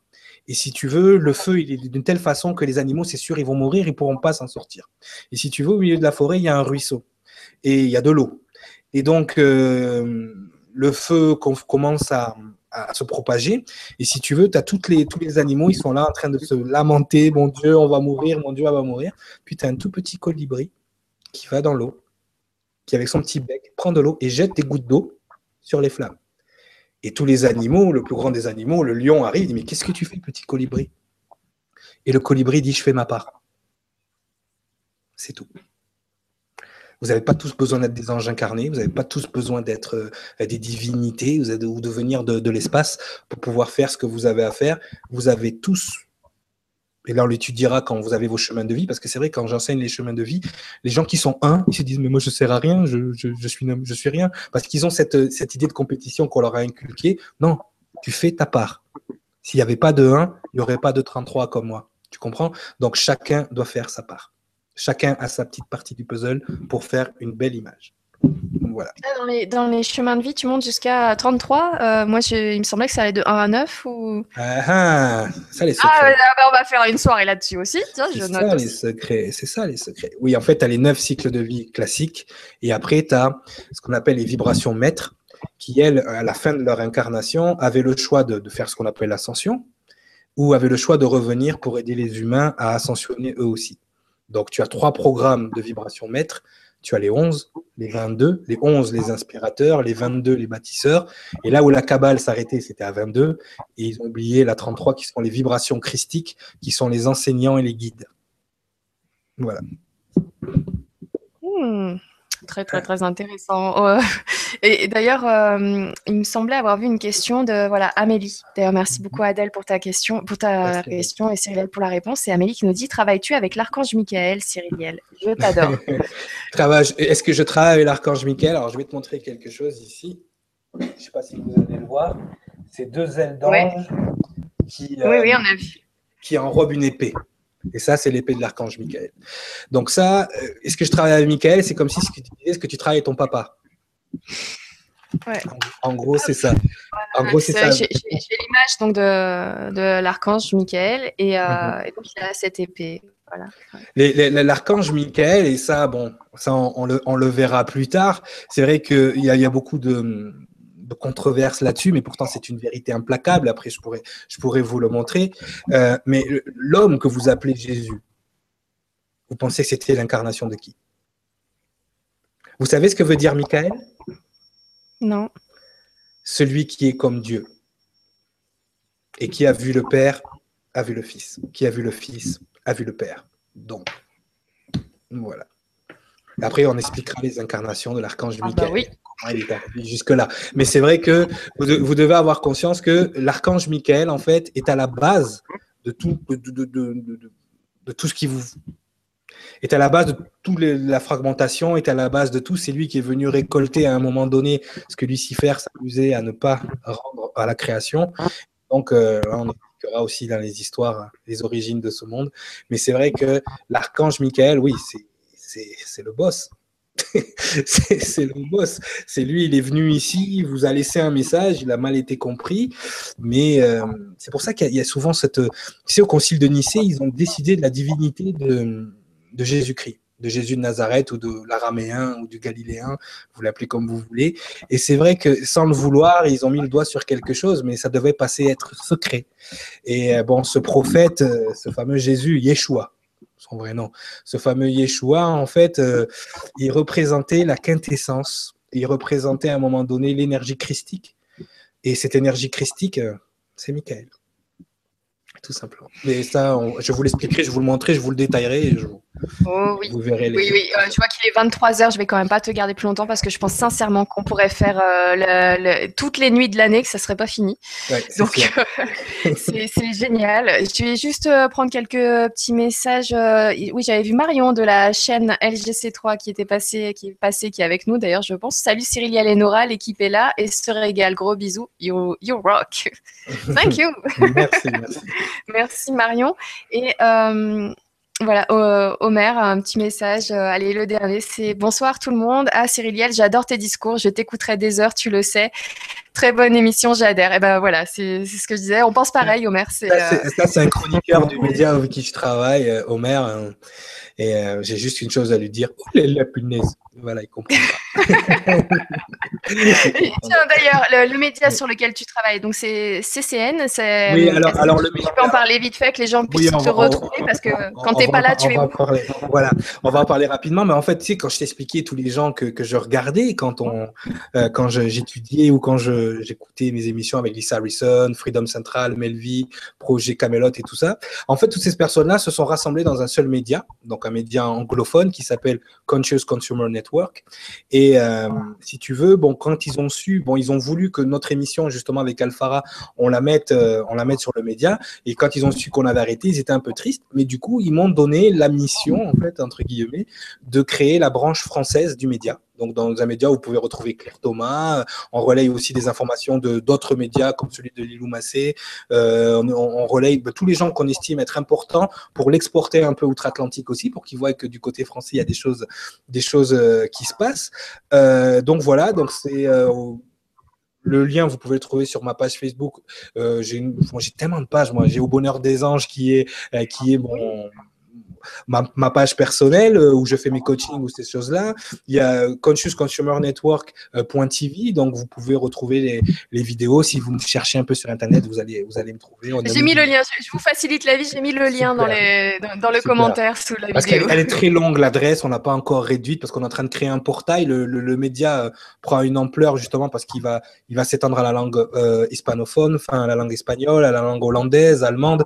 Donc c'est pas du tout un média, c'est un portail en fait, tu vois, où on va justement, justement faire des ponts entre d'autres notre culture et tout. C'est important et c'est vrai que nous, on anime des chroniques, on anime des petits trucs comme ça là-dessus.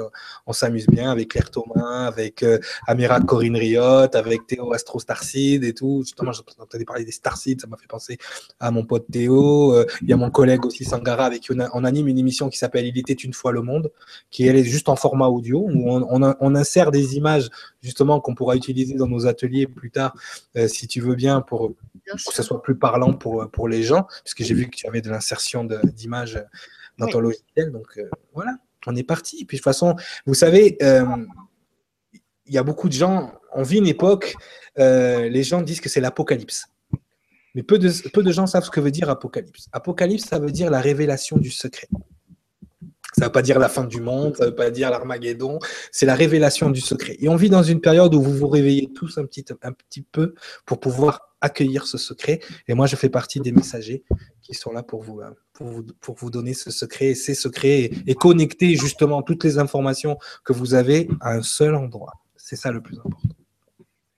C'est clair. Et ben du coup, je, écoutez, mais tu sais quoi, mais vraiment, c'est juste génial de t'entendre. C'est euh, bah, j'ai du mal. En plus, ça doit se voir. À chaque fois, je reprends la parole avec une seconde de décalage parce que je suis là, j'attends la suite.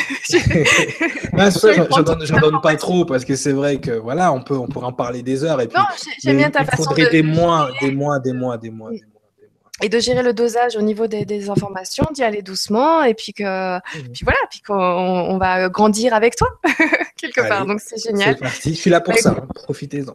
Je te remercie et on va bien en profiter, ne t'inquiète pas. Dernière incarnation, hein, donc c'est là où c'est après. Ah, c'est maintenant où.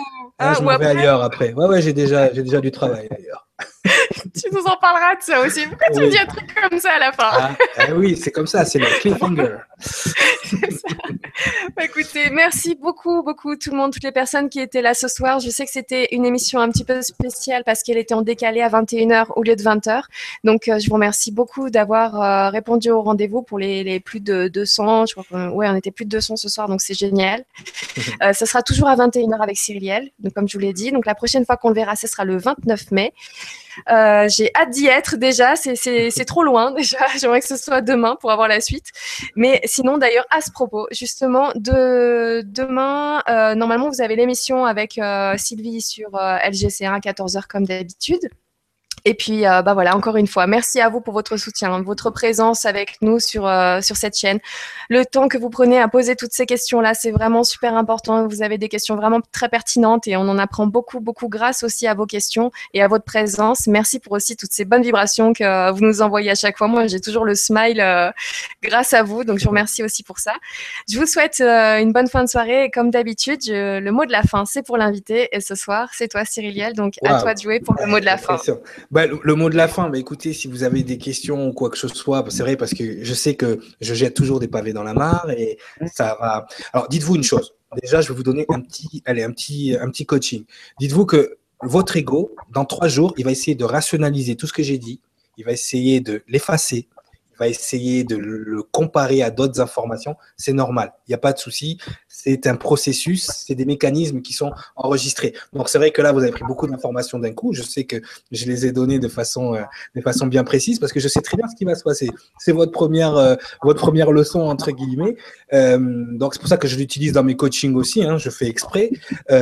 Ce que vous devez savoir, voilà, c'est que vous avez un mécanisme. Généralement, c'est trois minutes, trois heures, trois jours. Et pour les vibrations maîtres, des fois, ça peut aller jusqu'à trois semaines. Mais c'est vrai que votre ego va essayer de rationaliser, d'effacer certaines informations, de comparer, il va aller se renseigner, il va aller parler à des, on va dire, à des spécialistes du truc pour savoir si c'est vrai ou si c'est pas vrai.